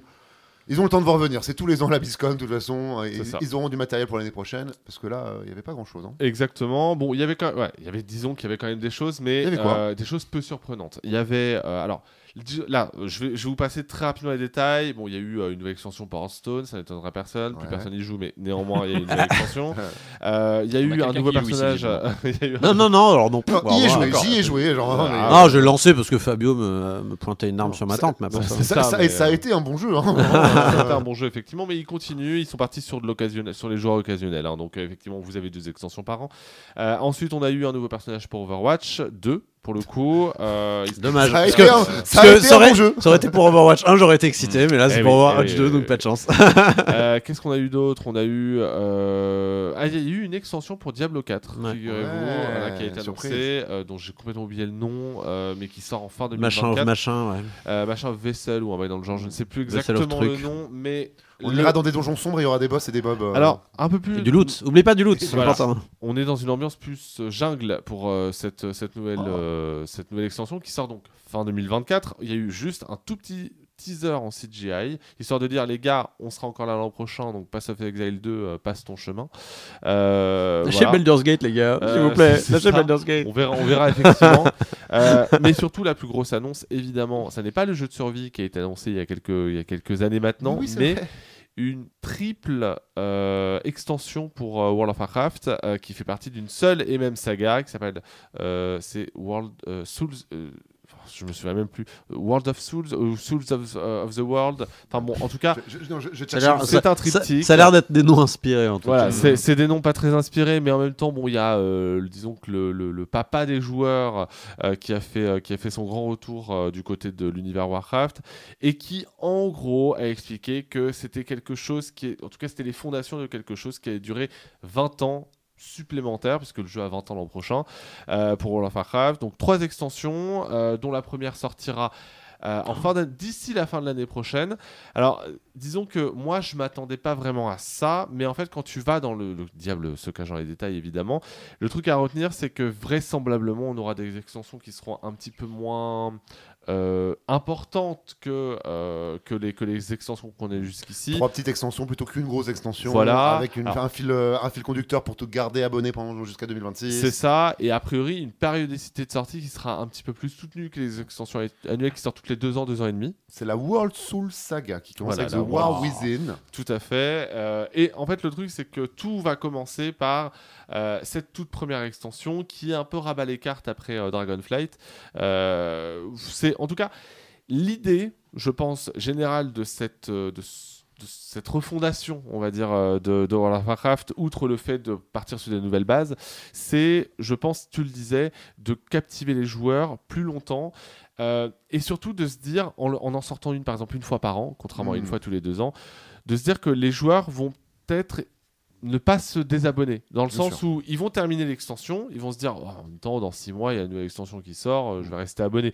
Plutôt que là où, effectivement, les gens, Ouais. une fois qu'ils avaient fini euh, l'histoire, ils passaient très vite à autre chose. Donc Ouais, euh, ouais. voilà, ils- je pense qu'ils essayent un peu de, de- de faire revenir les joueurs. bouche un peu le trou euh, pour éviter, euh, pour, pour dire aux gens, oh, se abonner, c'est quand même une démarche. Quoi. C'est ça, Rester exactement. engagé, améliorer leur engagement. euh, Voilà. Euh, donc, est-ce que c'est convaincant? Je ne sais pas, on verra. Guild Wars 2 a fait cette, euh, ce, ce choix-là hein, de proposer des petites extensions et ça fonctionne. Donc, on verra bien ce, on verra bien ce que ça donne. En tout cas, rendez-vous à la fin de l'année 2024. Euh, et effectivement, je le disais, pas de jeu de survie, le fameux jeu de survie de Blizzard qui n'a pas de nom. Celui-là, je pense que ce sera plutôt pour l'an prochain. C'est The Day Before. C'est vrai tu que sais, tu sais qu'il devait sortir là cette semaine. Et hein. il sort le 7 décembre en accès Bien- anticipé. bien sûr, bien Voilà. sûr. Ou pas. J'ai envie d'y croire. Écoutez. Ah, donc ça a leaké la date du trailer Non, de non, non, GTA non, en fait. oui, Comme voilà. ça, tout le monde sera absorbé par Oui, ça, personne vrai, verra que The Day Before est sorti. Bah ouais. C'est pas bête. C'est le meilleur moyen de le glisser sous le tapis. Autre, autre jeu à un service un petit peu en. En désuétude, En tu peux le dire. Euh, c'est effectivement euh, Destiny, ou en tout cas son développeur euh, Bungie. Euh, on le sait, euh, Sony globalement euh, est dans une passe, pas forcément mauvaise, mais en tout cas dans une passe où il faut un peu dégraisser. Et qui a Ils viré, ont euh, payé un peu cher euh, pour des résultats Alors, qui sont je- pas au niveau. Je pense pas qu'ils. Non, non, je pense pas ça, parce que honnêtement, ils l'ont pas payé cher au final, compte tenu de ce que ça peut représenter comme, euh, comme argent à l'avenir. Disons qu'en tout cas, Sony. Ils sont dans une pente où il faut dégraisser. Il faut qu'il y ait moins de gens dans leur studio, etc. On l'a vu chez Naughty Dog, il y a eu des licenciements, Media Molecule, etc. Euh, et euh, le truc, c'est que là, Bungie ont pensé que leur indépendance, malgré le fait qu'ils étaient rachetés euh, 8 milliards, euh, allait leur permettre un peu d'éviter ça. Vraisemblablement non. Euh, selon une enquête de Forbes, euh, les revenus de Destiny se sont, euh, on peut le dire, hein, effondrés de- d'environ 40% depuis le début de l'année. La faute, vraisemblablement, je pense que même moi qui suis pas analyste financier, j'aurais pu leur dire, hein, euh, à une extension euh, assez décevante qui n'a pas conservé les joueurs, malgré le fait que les saisons, elles, se sont plutôt révélées euh, plus intéressantes que l'extension. C'est quand même grave, je trouve, hein, euh, que des simples, des simples saisons soient plus passionnantes que l'extension principale. Mais bon, voilà, moi je suis un gros joueur de Destiny, donc disons que je n'ai pas vu la différence euh, en termes de nombre de joueurs actifs. Il y a toujours un nombre de joueurs actifs élevé, hein, ça reste euh, le haut du panier en Là, termes de jeux à la- service. la hein. commu est toujours là. Voilà, et, et danse toujours là, vous trouverez toujours des parties. euh, pour vous dire, j'ai relancé Anthem, euh, et oui, il faut, il y a quelques jours, et, et clairement, il n'y a plus personne sur Anthem. Donc, euh, en- pourquoi? Parce que je voulais jouer avec personne. mon copain. Voilà. Euh, déjà, c'est- Je suis étonné qu'il ne l'ait pas encore débranché en fait. et ben moi aussi, c'est pour ça qu'on y joue. Euh, parce que finalement, le, le- le- le- le scénario dure 8 heures, donc Ouais. c'est viteuf, et le jeu est toujours aussi joli. euh, aujourd'hui, vraiment, c'est un des jeux qui vieillit mieux. Honnêtement, hein, euh, Ouais, ouais. le gameplay est toujours aussi dingue, mais j'en parlerai peut-être le mois prochain. Euh, Tu sais, The Order du 186, il a bien vieilli graphiquement aussi. hein. voilà. Alors après, il y a, il y a- il y a des rumeurs, donc pour revenir à Bungie, euh, sur le fait que leur fameuse nouvelle licence, donc qui aurait pour nom de code Mater, pourrait avoir été annulée en décembre, en décembre pardon, 2020, euh, ce qui remonte déjà à loin. C'est leur fameuse nouvelle licence qui se déroulerait dans un univers euh, euh, fantasy, dark, dark, de dark fantasy, un peu à la Diablo. Voilà, c'est un autre shooter-looter. Marathon. Du coup, euh, coup dur euh, a été, euh, aurait été repoussé parce que rien n'est encore officiel à 2025, alors qu'il devait sortir à la fin de l'année 2024. Et la prochaine extension, l'ultime extension a priori de Destiny 2, là aussi pourrait avoir été repoussée à juin 2024 au lieu de février 2024. Voilà, il y a des licenciements également. On parle notamment du compositeur principal de la saga qui a, qui a été viré un peu manu militari. Une communication évidemment désastreuse de la part de Bungie. hein. je pense que les deux font la paire. hein. Euh, donc euh, voilà, c'est c'est, euh, c'est dommage, c'est triste, c'est toujours triste de toute façon. Ce qui se passe en ce moment sur- dans l'industrie du jeu vidéo, à la fois c'est la meilleure année en termes de, de sortie de jeux vidéo et en même temps c'est la pire année au niveau euh, RH. Euh, c'est- vraiment terrible. C'est tout- bizarre ça, ces entreprises où tout va bien, enfin ce- ces industries où tout va bien, mais on licencie plein de gens et plein de gens qui se barrent. C'est curieux, j'ai jamais vu ça nulle part. Malheureusement, c'est qu'on on n'anticipe pas avec les temps de développement. Il faut un petit peu anticiper pour euh, quand ça ira mal. Et euh, le contexte mondial, quand même, la fin de l'argent gratuit. à la prudence, à la fin de l'argent gratuit, elle invite un peu une certaine prudence. Donc euh, voilà, des fois on retient sa respiration et euh, après on prendra plein d'air. Bah, on a pris plein d'air euh, ces deux dernières années. Là, forcément, euh, bah, c'est le moment d'être un peu sous l'eau. Exactement. Écoute, Euh, tant qu'Epion joue, je pense que. en dépit de tout ça, il joue toujours. Ouais, Alors, en je dépit pense de qu'ils tout sont ok. Ouais, tout à fait. Exactement. Bon, maintenant je vais me tourner vers notre invité, effectivement, euh, Coco B. Euh, tu as déjà beaucoup parlé depuis euh, le début de ce podcast, mais Aïe, aïe, aïe. là, on Parle va t'interviewer puisque tu vas nous parler euh, de ton livre disponible chez Sword Edition et qui revient sur un des jeux indépendants qui a le plus marqué la scène indépendante, euh, euh, non bizarrement, hein, puisque Antistar nous l'avait dit il y a quelques numéros déjà. hein, c'est un excellent, c'est un excellent jeu. Un jeu Euh, important des années 2010. euh, Voilà, un jeu début des jeux indés à la fin des, à la fin des années 2000. c'est ça. Il y a eu Undertale avant, après, quand même. Hein. Et 2004, moi, je, je date le début de la scène moderne indépendante. Avec Cave Story, et oui. Ah, eh oui, Cave Story. Oh, non, mais c'est moi, ça, c'est ma petite, euh, c'est ma take. Hein, euh, que en je suis pas le 2020, seul à l'avoir, mais c'est grosso modo le premier jeu qui démontre qu'on peut faire un jeu de qualité commerciale seul dans son coin et pouvoir Ok. le balancer Alors ça. qu'effectivement, et non, plus, plus généralement, nous on a le, le, le mot indé, le, le petit jeu indé, naît avec le Xbox Live Arcade pour les gens. Voilà, et en 2007. Et, et euh, 2008, qui est le deuxième acte de naissance, avec euh, tiens, les consoliers sont d'accord pour euh, pas passer par un éditeur traditionnel. En effet, c'est le deuxième acte de naissance. Pour moi, c'est les deux dates Alors importantes. qu'en vrai, c'est Another World de Eric Chahi en 92. Non, mais en vrai, il y a toujours une scène indépendante. C'est pour ça que je parle de scène indépendante moderne telle qu'on la connaît aujourd'hui en réalité. Avec euh, l'anomalie euh, Undertale, tu reviens sur euh, les prémices, mais aussi sur euh, cette saga véritablement euh, Undertale, parce que disons que tu parlais, effectivement, il y avait différentes dates, euh, avec euh, Braid sur 360, avec le Xbox Live, avec le Xbox Summer of Arcade, je me rappelle. Le WiiWare. Mais le, le WiiWare, mais je Mm. pense que euh, pour le coup, Undertale a aussi enclenché euh, une nouvelle, euh, une nouvelle époque dans le jeu, dans la scène indépendante, où en fait on s'est rendu compte que un jeu indépendant pouvait véritablement être un phénomène de pop culture, euh, parce que c'est un peu ça que, que que me... Tu vois, quand je dois me souvenir de quelque chose sur Undertale, je me dis que le jeu a dépassé le simple stade de jeu vidéo. Vois Alors oui, mais Minecraft. C'est vrai qu'il y a Minecraft. Voilà. Mais oui, en fait, euh, Undertale a réussi quelque chose qui est cool, c'est qu'il a vraiment, et c'est pas le seul en vrai. hein. Il y a eu Undertale, mais en vrai, on peut, je pense qu'il y a un autre jeu qui rentre dans cette catégorie, qui est sorti à peu près au même moment, voire même un peu avant. Je sais plus exactement de quand ça date, mais c'est Five Nights at Freddy's. On le voit au cinéma là, euh, qui est aussi un jeu fait par une personne et qui a déclenché une espèce de de, de maelstrom euh, pop culturesque avec des pour- produits dérivés et compagnie. Avec des fans engagés bien au-delà du Ouais. jeu où le jeu importe plus beaucoup pour les gens qui sont engagés Voilà. depuis 6 ans. ouais. Et du coup, peut-être qu'Undertale, par contre, a gardé cette espèce de, de, de- focus sur son jeu. Alors, euh, et qu'en fait, tout ce qui est créé. Alors, évidemment, il y a des produits dérivés de style figurines, euh, euh, euh, tout ça. Voilà, tout ça. Mais ce qui compte, c'est le jeu et ce que les fans créent. Et euh, ça, c'est vrai que c'est assez unique. En fait, c'est un jeu de fandom. euh, c'est un vrai jeu de fandom, euh, mais dans le sens un peu plus.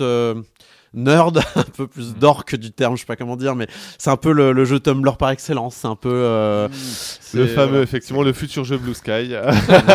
source de point internet, c'est un peu source de point internet le jeu aussi. Quoi. Parce qu'en fait, quand on est fan de Minecraft, on, on peut, on peut vivre Minecraft en dilettante. Quand on est fan d'Undertale, en général, on est très fan d'Undertale et on le vit à, à 300, j- 370%. Quoi. Alors, je- j'allais te poser une question pas du tout, euh, enfin tr- extrêmement originale. euh, plutôt, euh, c'est euh, pourquoi Undertale? Parce que et pas Spelunky, qui est Parce ton que- autre jeu de cœur. Là, parce qu'il y a un mec qui s'appelle Derek Yu et qui a déjà écrit un bouquin sur Spelunky. Et Derek Yu, c'est le mec qui a fait Spelunky. Donc, euh, C'est vrai qu'effectivement, euh, ça fait plus Il a de sens. les cafés, les desserts, il a tout géré. il avait fait- non, non, mais en plus, Derek Hughes, c'est une crème. Enfin, vraiment, c'est un, mec qui, euh, contrairement par exemple à Toby Fox, euh, n'hésite pas à parler aux médias, euh, parle énormément avec sa communauté.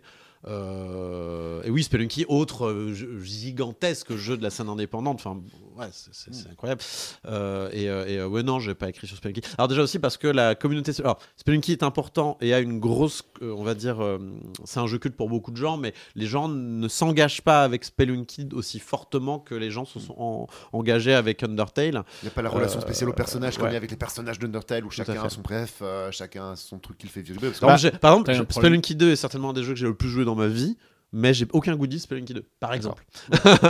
Bah, écoutez, euh, où, où est le RP pour envoyer ça à Cocobert Enfin, bon sang. euh, Ah, il y en a pas trop. attends, moi, je, re- je re- je reçois des trucs Destiny 2, euh, et pourtant, euh, il y a moins de, probablement moins de joueurs que, que Spelunky. Bon. J'a- J'attends UFO 50 qui est le prochain jeu de d'Eric Yu, mais En tout cas, euh, Antistar, toi, tu as pu la voir, cette communauté, parce que toi, tu y as joué hein, sur ta chaîne, euh, Antistar euh, sur euh, Twitch. Et Ouais. euh, globalement, qu'est-ce que. Ne donne pas forcément ton avis sur le jeu, mais en tout cas, qu'est-ce que tu as retenu de cette communauté-là d'Under- d'Undertale? Alors justement, c'est un truc qui m'a qui m'a beaucoup étonné, c'est qu'Undertale, j'ai toujours eu l'impression effectivement d'un jeu avec une très forte communauté, effectivement super engagée, et c'était notoire que euh, streamer Undertale, c'était s'exposer à se faire backseat le jeu dans tous les sens, parce que t'as des mecs qui lurk, qui stream Undertale tous les jours pour aller sur le chat et leur dire alors il faut absolument que tu tues pas tel perso, il faut absolument que tel combat tu le fasses de cette façon-là. Et on m'avait prévenu, on m'avait mis en garde, attention, c'est vrai que tu as envie de faire Undertale, mais en stream ça va être un enfer. Eh ben non, ça n'a pas été un enfer, personne n'a fait chier parce qu'en fait, l'effet de mode, j'ai eu l'impression, bon moi c'était en, en janvier dernier que je l'ai fait, hein, j'ai eu Oui, l'impression que l'effet de mode est quand même un peu passé. Undertale c'est un jeu de 2015, si je dis pas de bêtises. Euh, oui. Et Il a décollé début 2016, mais c'est un jeu. de voilà, 2016. c'est ça. C'est quand même un jeu, il est culte, euh, mais les gens, j'ai quand même l'impression, sont passés à autre chose. Ils sont peut-être même plus préoccupés par Deltarune, qui est sa, sa suite, que euh, par ce jeu finalement bah, qui n'a entre guillemets plus rien à prouver et qui n'est pas un jeu en plus euh, forcément si populaire que ça en stream sur la durée. C'est pas forcément un jeu à speedrun par exemple, Undertale. Non, c'est pas très intéressant, speedrun. Donc, je pense que je- pratiquement tout a été dit dessus. Euh, maintenant, oui, ça reste un jeu effectivement phare dans l'histoire du jeu indépendant et dans l'histoire du jeu vidéo. C'est d'ailleurs pour ça que tu as écrit un bouquin dessus, parce que c'est un jeu qui mérite qu'on en parle. Mais par contre, j'ai un peu l'impression que son, son côté effet de mode est passé. Oui, euh, son effet de mode est passé, c'est clair par rapport au pic de, pic de popularité qu'il a eu euh, début 2016. Euh, après, alors moi j'ai une théorie là-dessus, c'est que si. Alors il y, a- vraiment eu des, streamers en effet qui se sont fait embêter à l'époque quand ils ont joué à, Undertale. Il y a vraiment eu des- des streamers, notamment, enfin le- l'exemple le, plus, euh, le plus notoire c'est euh, Markiplier qui s'est fait. Casser les pieds euh, complètement euh, parce que euh, notamment il portrayait euh, Sounds avec un accent un accent de redneck il voulait tuer tout le monde tout le monde a non bref machin. Et on Du a coup- inventé le, le chat emote depuis. Ouais, ouais, on a un tel chat emote. Mais donc il a arrêté d'y jouer, puis il l'a repris plus tard, mais il s'était exprimé, il l'avait expliqué pourquoi c'était c'était c'était un peu supportable et qu'il avait, en fait, il voulait pas vivre ça et qu'en plus c'était un peu contraire au- au- au- aux, valeurs du jeu qui prône quand même la tolérance et euh, le respect de- des différences. Euh, alors moi j'ai une petite théorie personnelle, elle est toute bête, c'est que euh, je pense qu'en 2015-2016, le, le, le fandom Undertale était jeune et con. Et Mm, qu'en c'est possible. 2023, il est moins jeune. Il a terminé Ah, ses études. mais il alors- a terminé le collège. euh, Alors ça veut dire qu'il y a un fandom qui lui en vieillissant est resté con, c'est celui d'Hollow Knight. Parce que Hollow Knight, j'ai pas- j'ai eu l'effet Undertale moi quand j'ai streamé Hollow Knight. Ah c'est le seul Ça, jeu c'est qui m'a fait ouais. rajouter des modérateurs sur ma chaîne. C'est le seul. C'est des tryharders. euh, c'est des tryharders. euh, c'est les seuls qui croient encore aux blagues de Gotos quand il dit ça y est, c'est euh, Silksong euh, sur ça, ce c'est ça. Nintendo Direct. Exactement. Mais ouais, euh, c'est une, c'est une, c'est une fanbase assez jeune et encore aujourd'hui, enfin là, donc j'ai j'ai eu l'occasion de faire signer mon bouquin euh, dans, dans deux trois librairies et il y a des collégiennes qui sont venues et j'étais en mode waouh. Tu Mais fais des collégiennes. collégiennes. Bah non, mais celles qui sont venues, moi je leur ai dit, non mais ça va pas à la tête rentrer. Vous jouez à quel argent vous, ouais, quel argent vous avez acheté ce livre c'est Non, mais- goûter là. hein, mais elle m'expliquait qu'elle jouait, elle jouait, euh, elle faisait du, du RP dans la cour de récré. J'étais en mode, j'étais attendri, c'était trop bien. Enfin, mode, waouh. Alors, mon, mon contact moi, avec Undertale qui était très attendrissant, mais, qui, mais je relate complètement là-dessus, c'était vraiment genre mon, mon cousin qui avait 13-14 ans et qui, euh, pareil, me dit Eh, Tu connais Undertale? Tu y as joué Je Ah Ouais, j'avais joué vite fait il y a une heure, une heure ou deux, ça m'avait pas marqué et tout. Ah ouais, alors quand t'avais commencé le jeu, t'étais étais monté en haut et puis t'avais pris à droite. Genre, genre, euh, pourquoi et tout machin. Enfin, t'as l'air de bien le connaître, tu y avais grave joué. Et parce que, ah non, non, non, j'y ai jamais joué, ma mère avait pas l'argent pour l'acheter, mais je l'ai regardé sur YouTube. Oui, et que, et que c'est. Enfin. Et ça correspond très à cet âge-là, de genre de, ok, vraiment, de les, les jeunes joueurs débrouillent, comme quand nous on était débrouilles, on piratait nos consoles, on se les prêtait machin et tout. Et bah, eux, effectivement, genre les, les 12-13 ans qu'on qu'avaient 12-13 ans en 2015, ils ont été Undertale de ouf et ça les a façonnés pour le reste de leur vie en joueur solo. ouais. Euh, en fait, il y a- il y, a vraiment un retour. Même, même Toby Fox a fait un petit retour là-dessus. Il a dit Oui, euh, je me rends bien compte que j'ai touché une communauté euh, assez jeune. euh, et finalement, euh, lui se voit très bien là-dedans, puisque lui a été fan de, de Earthbound euh, à son époque. Et, et- Oh, ça, ça se voit pas du tout. Oui, non, c'est plutôt, un- c'est plutôt mystérieux. ouais. On- quand on découvre que c'est ça l'inspiration première, on est vraiment choqué. Ouais, complètement. mais vraiment. Euh, euh, mais euh, ouais, je pense qu'il se voit énormément dans la communauté assez jeune euh, d'Undertale. Et euh, quand il en parle, notamment sur son Tumblr, il y a un billet où il en, il en parle un petit peu. Il dit que euh, Undertale est un jeu qui parle de thèmes adultes, mais qui n'exclut pas les enfants. Et ça, c'est ce que les enfants aiment bien généralement.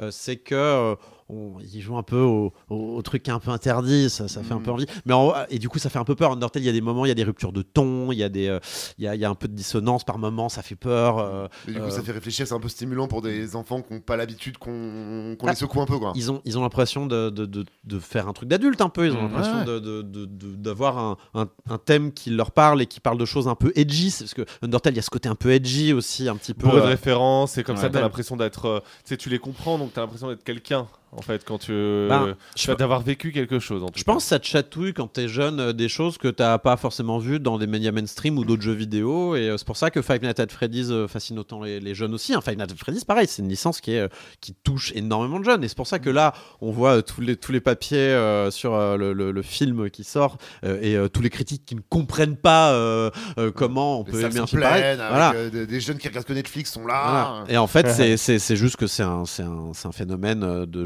et que, et que, et que les, les, les, les- les jeunes qui vont voir le film sont super heureux parce que c'est un film de fans.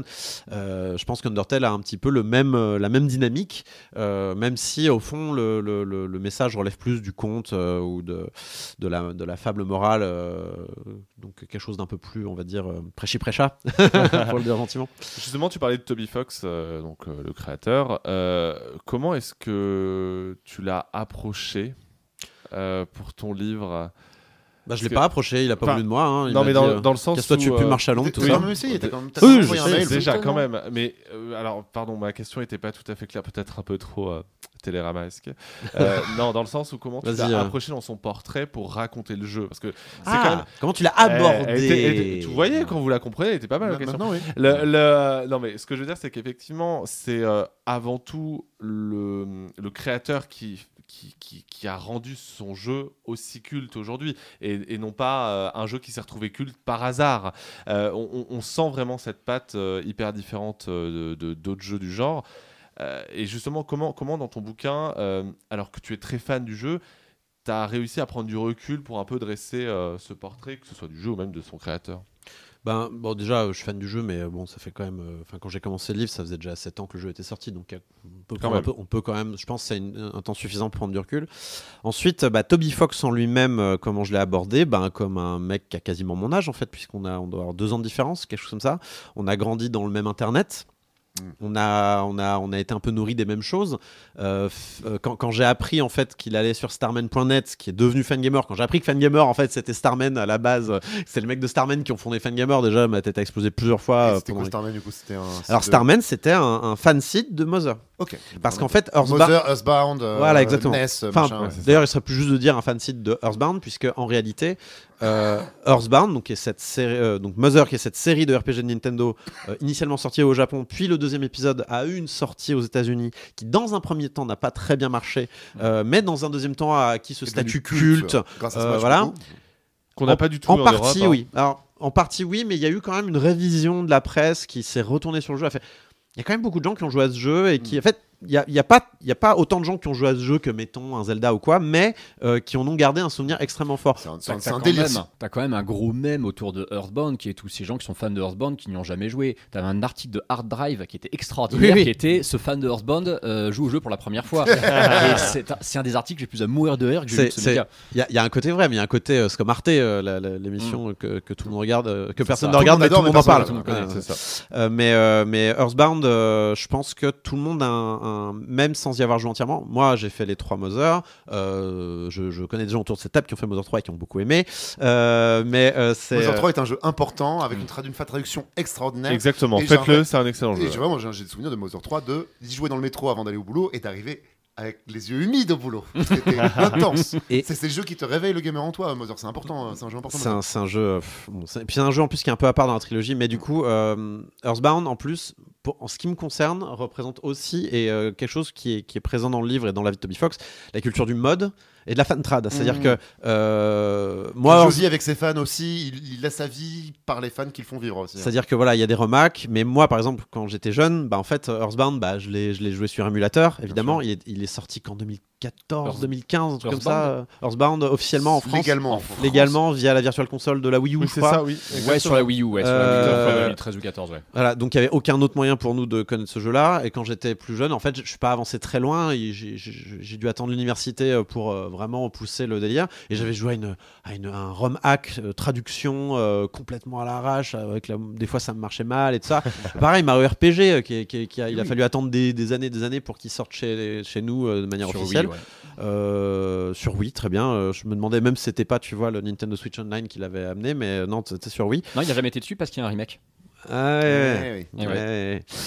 Et donc, euh, du coup, euh, il y a le, y a, voilà, moi, moi j'avais joué à une traduction, pareil, de fans sur un Mac. Et en fait, toute cette culture-là, c'est une culture que Toby Fox, il est extrêmement familier euh, parce que ben, euh, des jeux comme, euh, euh, comme Mother 3 ont été traduits en effet par des fans, par toute une communauté. Lui-même a joué à des, ja- des, des RPG japonais sur Super NES qui ont jamais été euh, traduits. Il a pu y jouer grâce à l'émulation.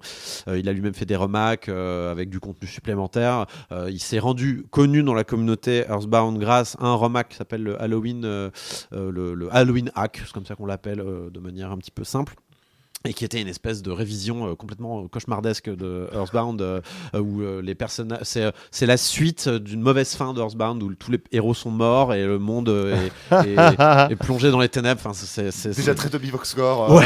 c'est- et, et- et donc le pre- et donc dans ce ROM hack par exemple, c'est euh, le- la première fois que euh, le- la musique Megalovania apparaît. Donc cette musique est devenue très connue euh, dans euh, euh, dans le Toby Fox verse, on va dire. Et, euh, Et au-delà. Et- C'est vraiment, connu Megalovania. hein. bah ouais, ouais, bah c'était déjà connu avant euh. Undertale. C'était connu donc parce que c'était dans le dans le remake, donc c'était connu de la communauté Undertale. Puis ensuite, ça a été une des musiques emblématiques de Homestuck, qui est l'autre énorme influence de, de, de Undertale, de Undertale, euh, puisque c'était une des musiques lors d'une ani- de lors d'un gros combat en animation flash. euh, donc euh, il fallait une musique épique. Donc il a remis Megalovania et ensuite Megalovania, donc qui est le- le- la musique du combat contre Sans, qui est un des combats les plus emblématiques. Si on est très très méchant dans le jeu.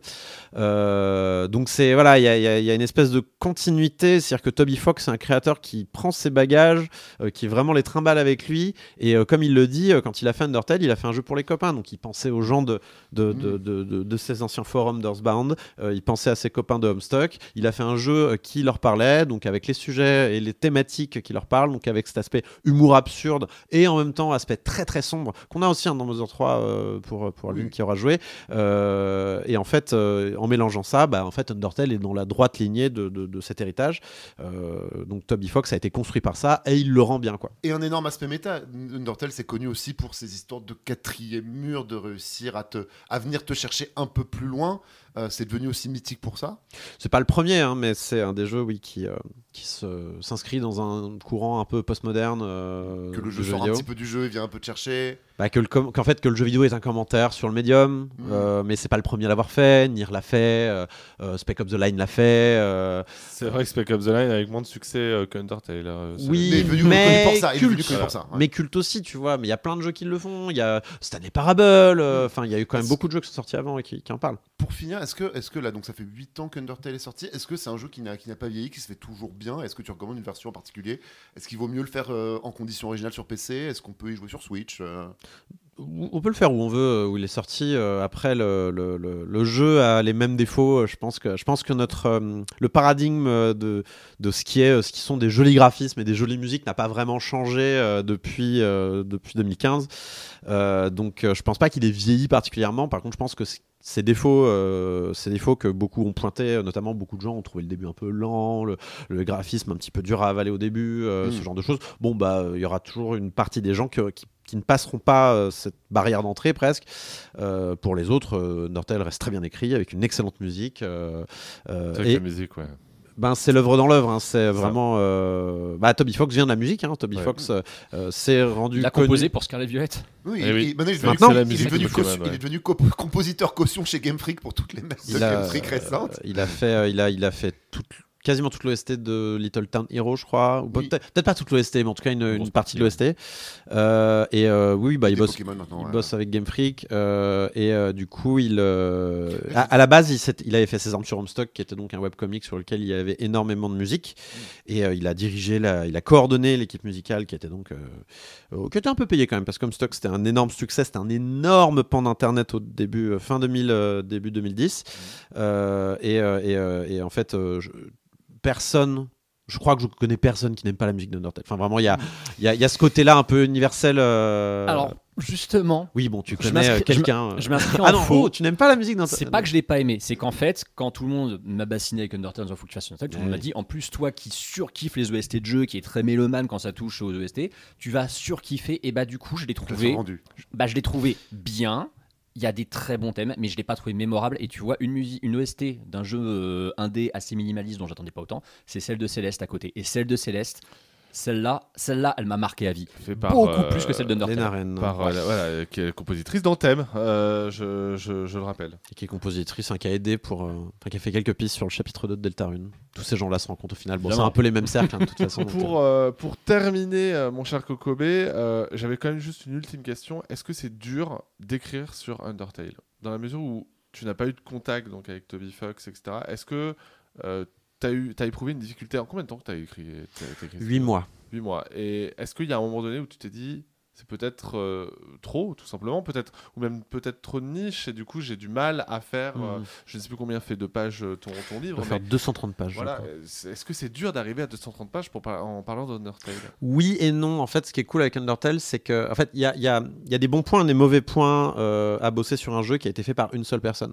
Le mauvais point, c'est que du coup, c'est peu documenté parce que comme tu as une seule personne, bah, Ouais. t'as pas des documents de design, t'as pas des discussions, t'as pas des mails. Tu peux pas. Il y a pas un Il n'y a type. pas eu de drama. Il n'y a pas eu de drama, il n'y a pas un type que tu peux aller avoir qui va te raconter les coulisses, le backstage. Donc là, pour trouver des gens euh, pour te parler euh, de ce qui s'est passé dans la tête de Toby Fox quand il a décidé euh, de faire ce petit oiseau qui, te, qui, te, qui met 4 ans à te déplacer d'un demi-pixel dans le jeu, bah, tu ne trouveras pas en fait, parce qu'en fait, c'est juste un délire de Toby Fox qu'il a eu un soir parce qu'il trouvait ça fun. Mais euh, comme c'est une seule personne, c'est beaucoup plus facile à euh, psychanalyser, entre guillemets. Euh, et surtout, bah, bah, tu peux essayer. Alors, c'était à la base, je me frottais les mains. J'étais en ah yes, je vais, je vais faire fouiller dans ses messages euh, sur le forum, je vais fouiller sur Tumblr, je vais regarder ses tweets et tout ça. à la base. Bah, il a tout effacé depuis Mm. qu'il est devenu connu, donc euh, c'était beaucoup plus compliqué que prévu. Ou Euh, alors euh, c'était c'était plus problématique que prévu, c'est pour ça qu'il a tout supprimé. oui. ah oui, c'est ça, oui. Non mais C'est oui, normal, ouais, et il le, il le dit à demi-mot. Enfin, c'est, euh, j'ai retrouvé quelques vieux posts euh, grâce à Internet Archive et compagnie. Bah en fait, c'était les vannes euh, Weeboo classiques. Les années euh, 2000 sur Internet, un garçon dans les années 2000 sur Internet. Exactement. euh, et il était mineur à ce moment-là sur Internet. Il a le droit de d'effacer ses messages à ce moment-là. Je- on peut pas lui jeter la pierre pour ça. Moi, ça m'a cassé les pieds pour, pour écrire mon Pratique. bouquin. Voilà. Euh, mais euh, oui, bah, il a tout à fait le droit. Et il a. Donc, par contre, j'ai pu avoir euh, euh, Reed Young, qui est le, le- le patron de Fangamer, euh, qui du coup on a pu discuter parce que lui connaît Toby Fox depuis qu'il est mineur, depuis qu'il est euh, sur euh, sur euh, sur euh, Et il m'a raconté, de, il m'a donné un peu de biscuits, deux trois trucs sympas a et tout ça. des choses, ouais. Il m'a confirmé un- une ou deux anecdotes que j'ai pu lire ça et là euh, dans la presse. Après, Toby Fox, avant euh, Undertale, avant qu'il se referme, euh, il avait quand même donné quelques interviews, notamment auprès de petits blogs et tout ça. Il a, il a même participé à des longs, longs, longues émissions Smash euh, euh, lors de tournois, donc on pouvait entendre quelques petites infos ça et là. Il y en a une où il dit qu'il sait pas lire la musique, ce genre de choses. Enfin, c'est, c'est- c'est- il n'a pas appris le solfège. Ah. Euh, c'est, un peu fun à écouter. Alors, est-ce que c'était une blague ou pas J'en sais rien, mais en tout cas, il le dit de manière très sérieuse, donc moi je le prends au pied de la lettre. Euh, T'as la source. Ouais, j'ai la source. euh, voilà. Je me rappelle quelle vidéo que Je retrouve le timestamp, par contre, ça c'est moins facile.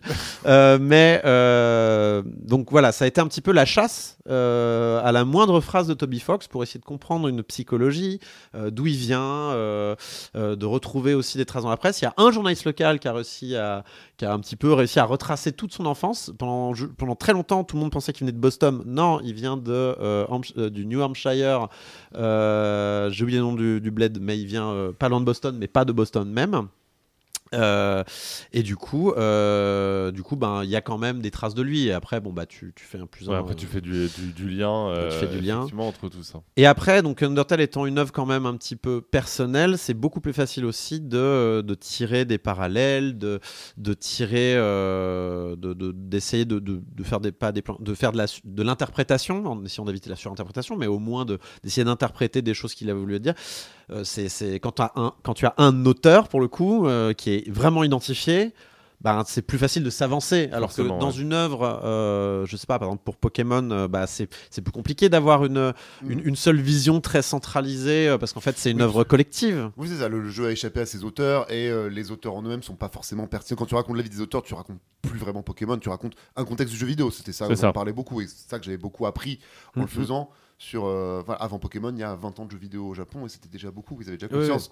Déjà- 20 ans d'histoire, c'est déjà une conscience de l'histoire. Après du coup euh, j'ai aussi euh, essayé de pousser. Je voulais pas raconter Undertale euh, dans ce bouquin. C'est un bouquin qui parle d'énormément de trucs. euh, que je pensais pas que j'allais parler dans un bouquin sur Undertale. Je parle de Mr Bean, je parle de Slapstick, je parle de. euh, Cette nécessité de rappeler les références et compagnie euh, et globalement Ouais. euh, toute la tout ce qui a permis à Toby Fox de, de, faire naître son jeu quoi. Et puis euh, essayer de comprendre pourquoi ce jeu a fasciné, donc essayer de faire un petit peu de théorie euh, sur euh, ben, le, le- médium jeu vidéo, pourquoi j'essaie d'expliquer que certains, certains penseurs du jeu vidéo considèrent que le jeu vidéo n'est pas... Enfin, n'est pas particulier, n'est pas un médium particulier, que ça pourrait s'apparenter à un livre. Si on réduit vraiment le jeu vidéo à sa plus pure expression, ce n'est qu'un livre. Il y, y a vraiment des, des trucs. C'est faux, hein. enfin, c'est pas faux, mais si tu présentes un jeu vidéo à ta grand-mère, elle sait ce que c'est qu'un jeu Ouais. vidéo, tu vois. Euh, Donc il y a clairement quelque chose qui se passe dans notre cerveau, mais on n'est pas capable de le définir clairement aujourd'hui euh, au niveau des sciences sociales. Et euh, ça, j'essaie d'expliquer pourquoi Undertale en fait euh, joue beaucoup, notamment avec les limites de son propre médium, etc. Et en fait, euh, toute cette réflexion autour du médium, j'ai essayé de, de- de prendre Undertale et de m'en faire un marchepied pour essayer de faire une réflexion sur le jeu vidéo et pas uniquement raconter le scénario d'Undertale. D'ailleurs, il y a tout un chapitre euh, sur le scénario d'Undertale, c'est le plus court et j'explique qu'il n'y a pas d'histoire. Donc euh, c'est euh, un beau chapitre c'est effectivement. c'est plus simple comme ça, tu vois. Par contre, il y a plein de sous-textes et c'est ça Oui. qui est intéressant. Il y a plein d'interprétations euh, et même en, en tirant vraiment le trait, en poussant, le, en poussant les murs, j'essaye de montrer que Undertale est peut-être même une espèce de, de critique euh, des, des attentes des joueurs qui veulent toujours plus de contenu dans des jeux euh, euh, toujours moins chers. Enfin, d'une certaine manière, euh, on peut se reconnaître aujourd'hui dans des périodes de crush euh, et de, de jeux vidéo extrêmement peu chers et où on veut qu'ils durent des heures et des heures. On peut peut-être se reconnaître aussi là-dedans. Il critique très bien le système de succès. Euh, Undertale. Parce que quand tu fais le jeu sur une plateforme il y a des succès, ils sont euh, grotesques. Ouais. C'est ultra facile d'avoir les ça m'étonne 100% pas. parce qu'il s'en fout. Il a envie de dire Ah, vous chassez les trophées, ah bah vous allez tous les avoir en une Ouais. heure. Euh, notamment celui où tu reviens à chaque fois redonner une pièce. là. euh, Tu l'as fait sur quelle je plateforme l'ai fait sur PS4. Donc, tu as eu, le, ouais, as eu le- le- la boîte à dons? La boîte à dons, la série des bilous, tu le fais 15 fois d'affilée pour avoir des trophées euh, argent puis or à la fin. Et en fait, tu as littéralement le platine comme ça. Ça, c'est fun. Il a, il a mis euh, une salle spéciale par version. Ah. Donc, euh, donc, dans la version PC, il n'y a, il y a rien de spécial, mais dans la version Switch, donc il y a un boss. euh, qui, euh, il y a un boss spécial euh, qui se joue avec les deux sticks de la, de la, du Joy-Con. Enfin voilà, il y a, y a- il y a- du il y a une mécanique spéciale et un boss spécial. Dans la version euh, PS4 qui, donc, qui est sortie avant, euh, c'était donc une boîte où tu mets des dons et en fait tu gagnes des prix nuls. euh, mais Ah, c'est- complètement nul, tu décores une pièce avec des trucs Ouais. qui sont plus ou moins cringe, ouais. Et, et donc c'est c'est- c'est un commentaire sur les microtransactions. Euh, et après, tu, et après, t'as un autre commentaire sur les microtransactions, mais là c'est sur le gambling, sur les lootbox, sur Xbox, où tu Ah. arrives dans. Là, en fait, c'est la même salle à chaque fois qui est réaménagée euh, dans chaque version. Et, euh, et euh, donc tu as, tu, tu joues avec une espèce de machine à sous euh, débile. euh, et euh, il y, a- y a- y a un côté un peu les lootbox, euh, c'est c'est rigolo, hein, les lootbox. euh. mais voilà, c'est euh, voilà. Nortel est un jeu qui parle avant tout de jeux vidéo euh, et des joueurs. Et du coup, euh, ben c'est normal de parler de jeux vidéo et d'essayer de théoriser un petit peu sur le jeu vidéo. Et, euh, et d'ailleurs, si, je, si, si, si- vous êtes fan de Nortel, je vous recommande, euh, si jamais vous n'avez pas vu, de regarder les, les trailers dans l'ordre des versions, parce que c'est très drôle. À chaque fois, il y a des gags vraiment débiles. Euh, notamment, il y, a, il y a des trailers qui se répondent entre eux. Enfin, c'est vraiment stupide. Genre, bon, je sais pas pourquoi on montre toujours cette séquence qui est nulle. Enfin, je sais pas, il y a, il y a- c'est écrit comme ça noir sur blanc à l'écran. et maintenant, attention, de- du gameplay turbo, turbo X, ray tracing, machin. Enfin voilà, c'est- c'est très rigolo, c'est vraiment très rigolo. Il y a euh, Undertale est vraiment un jeu qui montre que le texte ne s'arrête pas au texte. Euh, Bon, Mm. ça c'est de la, bon, ça, c'est des lettres, euh, bon, c'est des, choses de- d'étudiants en lettres, Ouais. mais, mais c'est vrai, c'est vrai. Undertale s'arrête pas à Undertale, ça, ça continue au-delà des limites, ça, ça Mais casse dans le le jeu moule. vidéo sur un jeu jeune public, effectivement, c'était pas souvent vu quoi. Bah non, mais en vrai, le, le fait que le texte s'arrête pas au texte, ça c'est des, des- théories plus générales sur les œuvres, euh, mais euh, c'est particulièrement vrai pour Undertale où. Enfin, il y, a- tout un chapitre sur la communauté je dis où elle est, elle est chiante aussi. hein, je, dis qu'elle est chiante, mais je montre aussi que euh, quand il commence à, faire des univers, euh, quand il commence à réfléchir à des univers de fans, donc des, euh, ce qu'ils appellent des AU, donc des alternate universe. Euh, en fait, ils, ils partent full Marvel et donc ils créent des alternate universe où, par exemple, euh, je sais pas, euh, les, les personnages gentils sont méchants, et les personnages méchants sont gentils, ou alors, ou alors c'est là, c'est ce qui se passe après la fin neutre et tout le monde meurt de faim dans les dans les souterrains, ou alors Undertale mais dans l'espace. Enfin, il y a vraiment un milliard de trucs qui existent. Et en fait, ils partent full Marvel parce qu'en fait, ces AU, donc ces alternate universe, existent de manière indépendante et parfois interagissent entre eux dans d'autres AU qui croisent plusieurs AU. Et ensuite, il y a un mec qui a fait une histoire avec différents personnages de différents AU qui interagissent entre eux où ils doivent sauver le multivers, euh, machin. Il part full Marvel, 11 millions de vues, tu comprends pas. Et tu fais, qu'est-ce qui s'est passé? Euh, Parce que c'est- on est quand même dans des niches de niches de niches là. hein. Ouais. Ouais, ouais. Mais il y a des gens qui sont euh, dingos de ça. Et euh, tu fais, bon, il, y a- il s'est passé un truc euh, artistiquement, euh, collectivement, humainement, il s'est passé quelque chose quoi. Et, Et, euh, et c'est pour ça qu'effectivement ton livre s'appelle L'anomalie euh, Undertale, je pense. Euh, donc je le rappelle, hein, disponible chez Third Edition depuis euh, quelques jours en deux versions, comme d'habitude avec Third.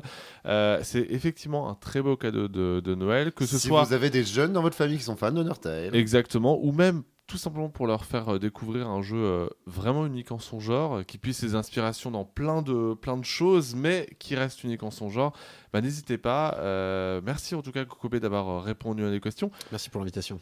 Et évidemment, toujours avec Kokobé, on va quand même revenir sur les jeux auxquels on a joué ces dernières semaines, ainsi que sur les gros tests d'Alan Wake et de Spider-Man 2.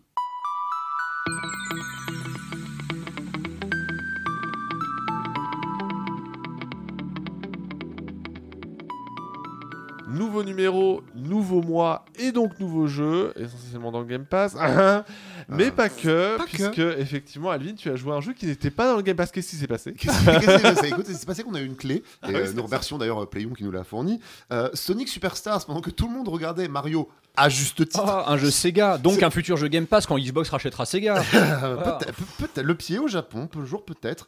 Euh, Sonic Superstars, du coup, qui sont donc dans une indifférence totale, puisque tout le monde regardait Mario à raison, alors que Sonic Superstars n'est pas mal. Sonic Superstars, donc, est un nouveau Sonic en 2D. Euh, on se souvient de Sonic of the Wild, euh, Sonic Frontier l'année dernière, qui avait bien marché, qui, Qui a avait même très bien public. marché de manière surprenante. Euh, je- alors, je, je l'ai pas touché encore, j'attendais la promo ou je l'attendais dans le Game Pass. Je, je- je patiente, je patiente encore. Sonic Superstars, donc un épisode en 2D vraiment à destination des fans.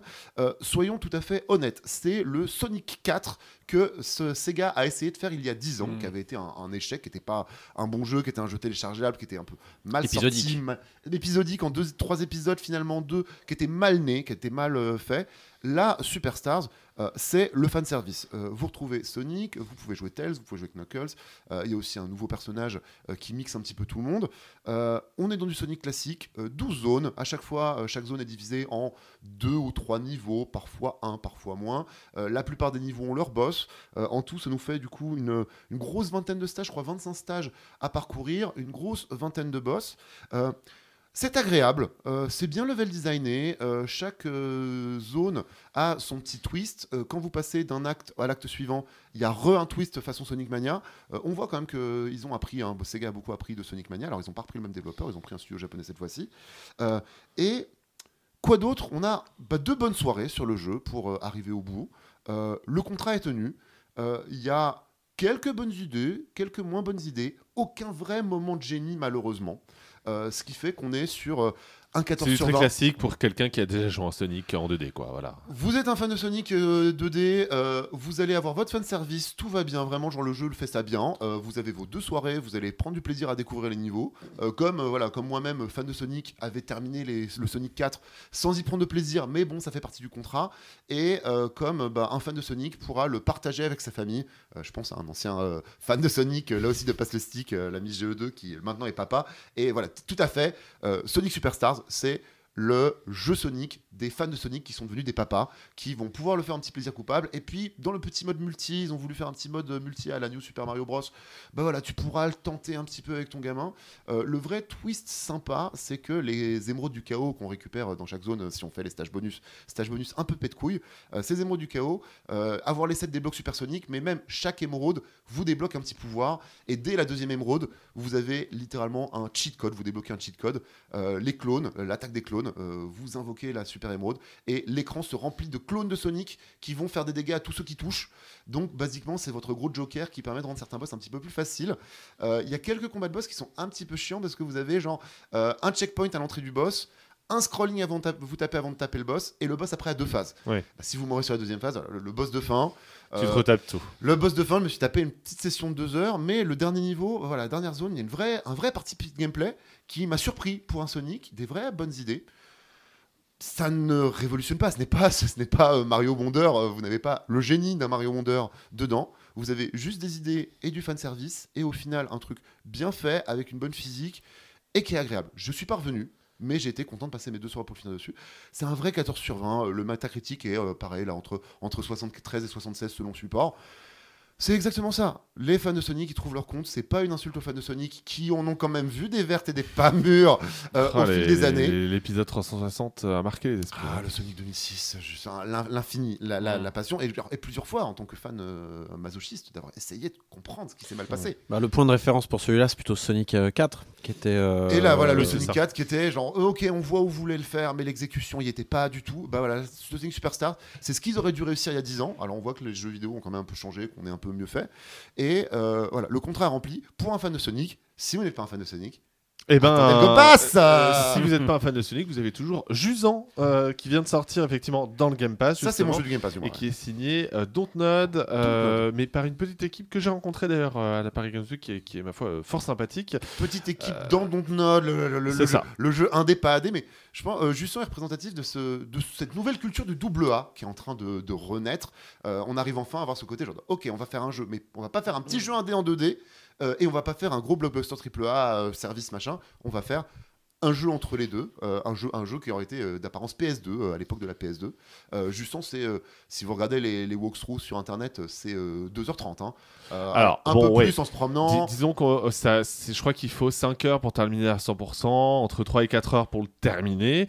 Le, le- alors perso, moi j'ai vu mon copain y jouer parce que j'ai pas encore tout à fait eu le temps de m'y mettre, mais le, le jeu est vraiment très beau. Ça, par contre, ils utilisent euh, l'Unreal Engine avec euh, un certain talent, notamment euh, les nouveaux effets d'illumination euh, propres à l'Unreal Engine 5. Et honnêtement, c'est très impressionnant et c'est hyper chill. Enfin, c'est pas un jeu de Énorme prise de tête, quoi. C'est énorme vibe, énorme vibe. En- c'est un jeu très français. hein. Je pense que c'est caractéristique du fait que en France, on fait des jeux d'artistes comme voilà les réalisateurs des films les réalisent. Et ben en France, on fait un jeu d'artiste d'abord. Euh, on a quand même aussi un moyen de mettre du gameplay dessus. C'est ça qui est bien, je trouve aussi. Jusant réussit ce côté. Genre, ok, vous avez voulu faire un truc à vibe, un truc d'artiste. Faut quand même mettre un gameplay, mais pas un truc d'action, pas un truc où on meurt. Donc, Jusant, c'est une histoire d'escalade. Euh, vous incarnez un mystérieux euh, héros tout rouge dans ce qui se ressemble à un désert, mais c'est un désert qui en fait semble à une mer asséchée. Et au milieu de cette mer asséchée est un énorme, une énorme construction comme le- le- l'espèce de grand rocher dans le désert euh, australien, euh, enfin, qui, qui est super connu. Vous, vous le voyez. c'est- Rock. Merci beaucoup des gens qui ont de la culture. Heureusement que Kobe est là, quand même. On a enfin pris des chroniqueurs compétents dans cette émission. Euh, et donc, euh, il va falloir, vous comprenez très vite qu'il va falloir grimper jusqu'en haut de cette tour pour comprendre ce qui est passé. Énorme vibe, vraiment le principe d'escalade. Vous avez euh, chaque gâchette contrôle une main. Euh, c'est agréable. Ils ont vraiment réussi à faire un truc d'escalade où on a un peu de sensation. Alors, c'est pas le premier jeu à le faire, tout le monde découvre Oui, ça. évidemment. Mais il y a déjà eu d'autres jeux qui l'ont fait, mais là ils le font bien. Avec cet univers bah, très euh, onirique, très poétique. Ouais, c'est du. Dontnod. Hein, euh. C'est du Dontnod. Et, euh, et même, c'est ça qui est. euh, donc, c'est de la narration environnementale. Il a pas de. Vous n'allez jamais parler à des gens parce que la, la- la tour a été visiblement abandonnée. Et bien sûr, plus vous avancez dans le jeu, plus vous comprenez pourquoi. Voilà, la, la mer a séché. Et bah, évidemment, cette tour, elle avait un peu besoin de la mer. Ce qui est drôle, c'est que bah, à chaque fois, on. On est en jeu en France, donc on veut quand même mettre du scénario. Donc les fichiers texte que vous trouvez sont bavards, euh, un petit peu trop. Et vraiment, à chaque fois que je lis un fichier, en train de me dire, genre, je suis certain qu'il y aurait eu un moyen de ne pas le raconter avec du texte et que genre de bon, là, Avec du narratif, avec de l'environmental design, euh, avec de na- na- narration environnementale. De la narration environnementale. Et, ils le font déjà beaucoup. Et euh, l'environnement est déjà tellement beau et t'évoque tellement de choses qu'il y a un peu le côté genre de. Bah, quand tu trouves un fichier texte de. Ok, t'as bien compris que là on était dans un village et que genre de. Ah là on avance Ouais. de plus en plus. Ouais. Et que là, plus tu trouves de documents, plus on t'explique que c'est abandonné. Et euh, il y a un peu ce côté, voilà, c'est peut-être le seul truc, pas qui m'a gêné, mais où je. Voilà, je trouve mignon que le côté de bon, ces artistes, ils ont compris. Ok, ces artistes, c'est la vibe, mais bon, il faut quand même que les gens comprennent bien. Et puis en plus, il faut mettre des collectifs, donc tant qu'à faire, on va en mettre un petit peu. Euh, pour autant, on progresse bien, on avance bien. Euh, je trouve ça cool. Vous avez parlé de Dordong cet été qui était vraiment genre en mode genre de ok, bah, jeu énorme vibe, mais au moment de mettre du gameplay, bon là, on voit qu'on sur Don- Dontnod saisit un petit peu ça et je pense que c'est bien pour, euh, pour la décennie à venir que ces jeux arrivent de ok vous avez une vibe machin et tout vous voulez pas faire un truc où on tire sur des machins essayez de faire du gameplay quand même c'est- Ah. important et pas forcément un roguelite non plus et pas tout de suite des roguelites euh, à chaque Ouais. fois et bah Jusant arrive à la trouver ce truc que bon bah tu profites de ton ambiance tu ressens des choses et t'as quand même un peu de gameplay. Pas le gameplay de ton siècle. Euh, Il y aura un petit côté speedrun, mais sinon, voilà, vous pouvez jamais mourir. Vous êtes toujours accroché à un truc. Euh, félicitations les développeurs. Je pense qu'ils ont dû, ils ont dû en chier avec la, la- la physique de la corde et la physique de leur chute. On voit que tout n'est pas parfait, mais dans 90% des cas, ça marche bien. On voit qu'ils ont beaucoup bossé. Et ben voilà, bah pour, euh, voilà c'est votre jeu de Game Pass du mois, c'est votre vrai, pas 14 là, vrai 15. un Oui, vrai oui, 15. complètement. En, Et- en fait, c'est marrant parce que le, le, le- le projet de Jusan, donc qui est euh, ce petit projet au sein d'un studio plus gros qui a des, des projets euh, plus gros à côté de ça, me rappelle énormément Gros Up qui était sorti par Ubisoft il y a quelques années, en 2014-2015, je sais plus exactement. C'est cette Euh, idée-là. ouais. Et c'était déjà, et c'était déjà un jeu d'escalade où on contrôlait chacune des mains. Du coup, je trouve ça étonnant. Alors, il n'y avait pas de narration particulière dans Grow Up, mais, euh, mais c'est, je trouve ça étonnant que dès qu'on a envie de faire un, un truc euh, moins important dans un grand studio, on, on se mette à l'escalade d'un ouais, coup. Là. ouais, puis, puis de, retourner, de retourner un truc classique, très classique de jeux vidéo. Effectivement, le côté vraiment très classique du euh, roguelite, encore une fois, descendre de plus en plus profond. Et bah là, d'essayer de monter vers le haut, déjà, tu retournes un petit peu le concept. Ouais. Et artistiquement, ça t'offre beaucoup plus de choses que de faire les profondeurs. C'est ça, exactement. Et puis euh, voilà, euh, pour avoir, donc je le disais, rencontré euh, les développeurs du jeu il y a quelques jours à la Paris Games Week, je leur ai demandé, voilà, est-ce que c'était un choix de votre part de faire un jeu court hein, Parce que voilà, ils l'assumaient comme tel et ils disaient, oui, effectivement, que ça avait été difficile à, à vendre Mm. euh, à l'éditeur parce que. Il- Forcément, il l'auto-édite euh, au final. il l'auto-édite au final, mais voilà, c'est toujours un peu compliqué de vendre des jeux courts et toujours avec cette problématique de prix, etc. Mais vraiment, en tout cas, je suis tombé sur des gens qui sont euh, passionnés de leur métier euh, et je pense que c'est via ce genre de projet que tu, tu trouves des gens encore vraiment passionnés par leur métier euh, et pas simplement par la- l'argent ou voilà par une grosse licence ou quelque chose dans le genre. sans se retrouver tout de suite bloqué dans les trucs de bah t'es obligé de le faire en indé donc t'es obligé de faire du 2D donc t'es obligé de, de sur plein de trucs c'est un bon équilibre et, et Après. dis, ouais, le fait de des jeux courts comme ça euh, marche avec un modèle Game Pass parfaitement c'est vraiment Totalement. un très bon jeu Vraiment, le Game Pass. deux jeux- jeu du mois du Game Pass Je Voilà. verrais la chose différemment, c'est que bon déjà si tu comptes gagner beaucoup d'argent euh, et, ne, et avoir une vie, une qualité de vie, euh, on va dire euh, agréable euh, dans le jeu vidéo, bah il faut changer de secteur hein, parce que c'est même pas l'endroit. C'est ça. Donc en vrai, je pense que des jeux comme Jusant permettent aussi au sein de studios où, il y a un peu de pression, ce genre de choses, de permettre aux gens de faire un peu ce qu'ils veulent aussi et justement de redonner du sens à certains postes plutôt que d'être sur des grosses licences. Je vois plutôt la chance dans l'un- dans, dans l'autre sens. C'est euh, c'est- plutôt genre euh, un, un biscuit, euh, c'est un, non- un, un nonos donné à certains développeurs. Très probablement. ouais, grosse licence chez Dontnod après il faut le dire vite même si Eh, on va en Non, mais je parlera, je en pense que c'est pas l'endroit où ça se passe le plus mal chez Dontnod, mais je pense que dans certaines grosses boîtes, en effet, ce genre de projet euh, peut être un, un moyen de- de- d'alléger la pression. Et euh, par exemple, et c'est c'est rigolo parce que dans la presse, moi j'ai déjà entendu ce genre de discours pour le podcast. Le podcast, ça ne rapporte pas d'argent, ça ne Mm. rapporte pas beaucoup de gens, mais ça ça peut- équipe euh, Mais non, mais les journalistes aiment bien faire des podcasts et Ouais. ça, ça leur permet de moins râler derrière, voilà, tout simplement. ou en tout cas de, s'écouter parler, ça aussi c'est. Ah, c'est une le plus qualités. On adore. agréable. On Moi adore. j'adore m'écouter parler, c'est ce que je. Antistar, euh, tu vas nous parler évidemment de Super Mario Wonder. Alors un peu plus euh, promptement, on va dire que euh, le mois dernier où tu es revenu quand même pas mal en détail sur le jeu parce que tu t'avais pu l'essayer, c'était tes, premières impressions. Là, entre-temps, tu as eu euh, Nintendo dans lequel tu es revenu en long et en large évidemment sur ce jeu, euh, sur ce jeu important dans l'histoire de Mhm. Mario. Euh, J'ai écrit un test dessus. Surtout, tu as écrit un test dessus, euh, j'allais le dire, euh, qui évidemment est positif. Pouvait-il en être autrement? C'est ma question. Non, franchement, non. C'était, en fait, c'était prévisible. Euh, il suffit de. De toute façon, dès les trailers, on se dès le disait- premier trailer c'était c'était gagné Le hein. premier trailer, on se disait, ouais, c'est bon, ils ont compris qu'il fallait absolument moderniser la formule des Mario 2D. Ils l'ont fait. Reste juste à voir le contenu, reste à voir si les surprises se renouvellent. Euh, parce que sur la question du gameplay, la question, on se la pose pas. On sait que c'est un jeu Mario fait par Nintendo. Donc, euh, voilà, on sait à quoi s'attendre. hein. Euh, et effectivement, non, je vais aller assez, assez brièvement dessus, notamment parce que le jeu est trop court, en fait. Euh, tout Ah. simplement. C'est le seul défaut que je lui trouve. Est-ce qu'on peut dire plutôt Mais- trop facile J'irai pas jusque là parce qu'encore une fois, euh, un, un Mario 2D. et en, en fait, tout dépend de ton expérience du jeu vidéo. Si tu as été bercé au platformer 2D ou c'est un jeu effectivement sur lequel tu roules, ça il n'y a pas de question à se poser. Euh, si tu as été élevé avec la 3D et que revenir à de la 2D, c'est pas, ça nécessite un petit temps d'adaptation, c'est pas un jeu évident. Je le vois avec certains streamers, euh, créateurs de contenu qui sont pas de la même génération que nous, qui n'ont pas été habitués à ce genre de jeu. C'est pas facile pour eux. Est-ce que globalement, en fait, cet épisode, il vient malgré tout révolutionner à, sa sauce euh, une formule éculée? Ah oui, complètement. Bah, C'est-à-dire que autant le platformer 2D, il a, est-ce qu'il a besoin d'être renouvelé? Je ne sais pas, parce que malgré tout, c'est un vieux genre et il a que deux représentants dignes de ce nom qui sont Mario et Sonic. Donc un vrai représentant digne de ce nom, en vérité. Euh, Yeah voilà. Non, mais faut, faut dire, faut dire les Comment- termes. Comment c'est tellement populiste Sachant, qu'on avait quand même un Mario Maker qui était bah, le Mario infini, on n'avait plus besoin de Mais Mario après mais- Mario Maker. Mais c'est ça qui est surprenant, c'est qu'effectivement, avec Mario Maker, on, s'était tous dit, bon, bah Nintendo a tué le concept de Mario 2D, puisque maintenant, les gens vont créer Non, des non. niveaux à l'infini. Ils ont tué New. Ils ont pas Ils tué ont tué. New, ils ont tué New, ouais, voilà, c'est ça. Il était temps. Le, le fait est que cette troisième génération de Super Mario Bros, après celle que tu as eue sur NES puis SNES et les New Super Mario Bros de 2006 à 2012, c'est un vrai vent de fraîcheur. Ça apporte quelque chose artistiquement aussi à l'univers de Mario qui tourne quand même beaucoup en rond dès qu'on n'est pas dans un Mario Odyssey par exemple ou un Mario Galaxy. C'était pas gagné, hein, vraiment. Il y genre, avait- de, de- à réussir à recréer un nouveau univers cohérent pour les 2D qui soit pas comme ceux d'avant, c'était pas gagné et c'est euh, gagné pour le coup. C'est c'est- c'est gagné, voilà. Tu as peut-être non, aussi, euh, non, mais disons que le- on, on pouvait quand même renouveler. Enfin, je veux dire, la 3D y arrive à chaque épisode, Mm. donc euh, au bout d'un moment, euh, c'est possible. C'est juste que la 2D l'a jamais fait parce que. int- euh, intuitivement, intuitivement, c'était pas évident. oui, voilà, ça. Elle était feignante la 2D. Elle partait du principe qu'un New Super Mario Bros, tu vois que c'est le jeu le plus vendu de la DS, tu vois que c'est le jeu le plus vendu de la Wii ou presque si on exclut Wii Sports qui est une anomalie. Euh, oui, Undertale n'est pas la seule anomalie. En une aussi. Moi aussi, ça a fait tilter quelque chose dans mon cerveau. Ah, Quand je l'ai dit, j'y pensais Ouais. direct.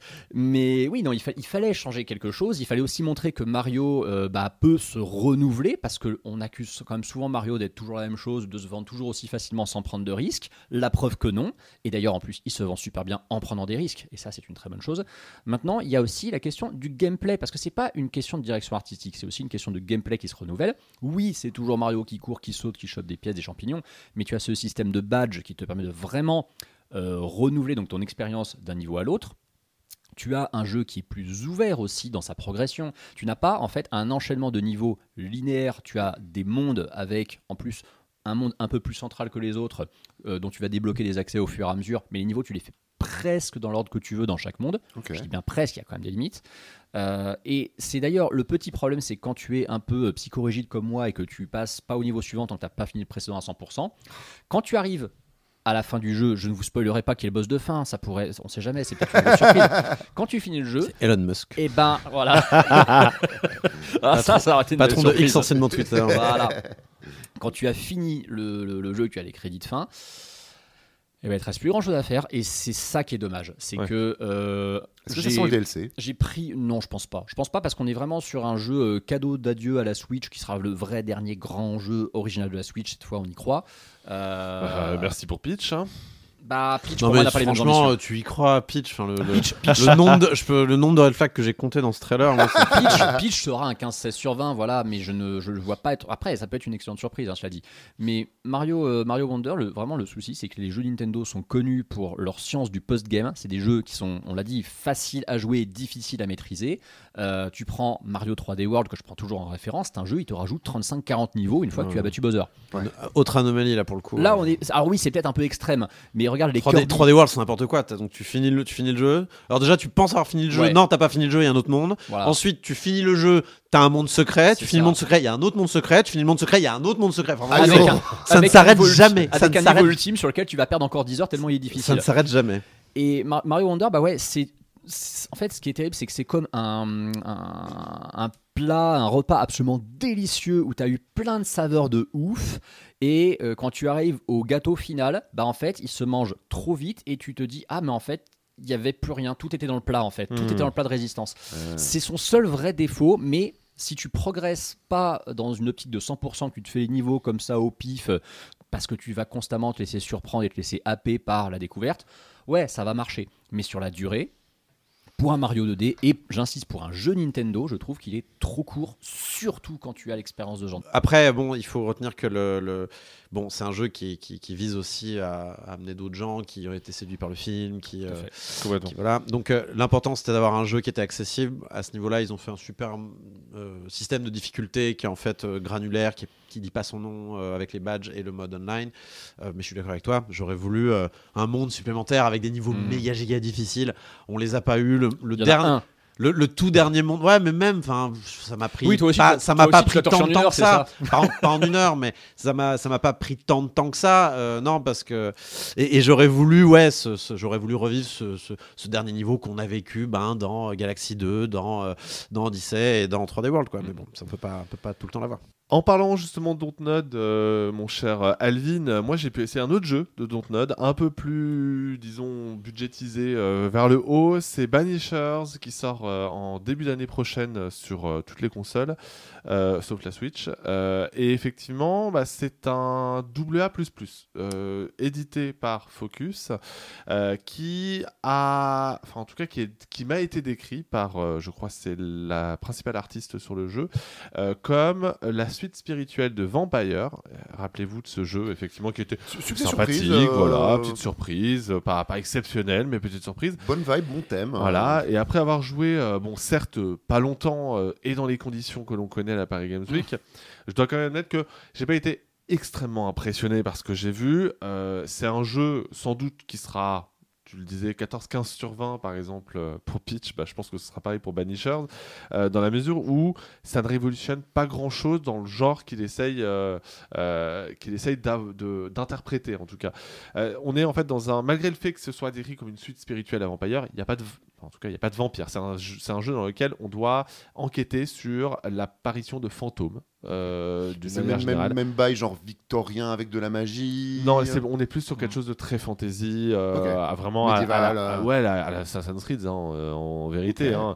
Euh, Il y a, et au niveau du gameplay, on est proche de ce qu'il y a sur un God of War un peu lourd, tu vois. tu vois, c'est- assez étonnant à jouer.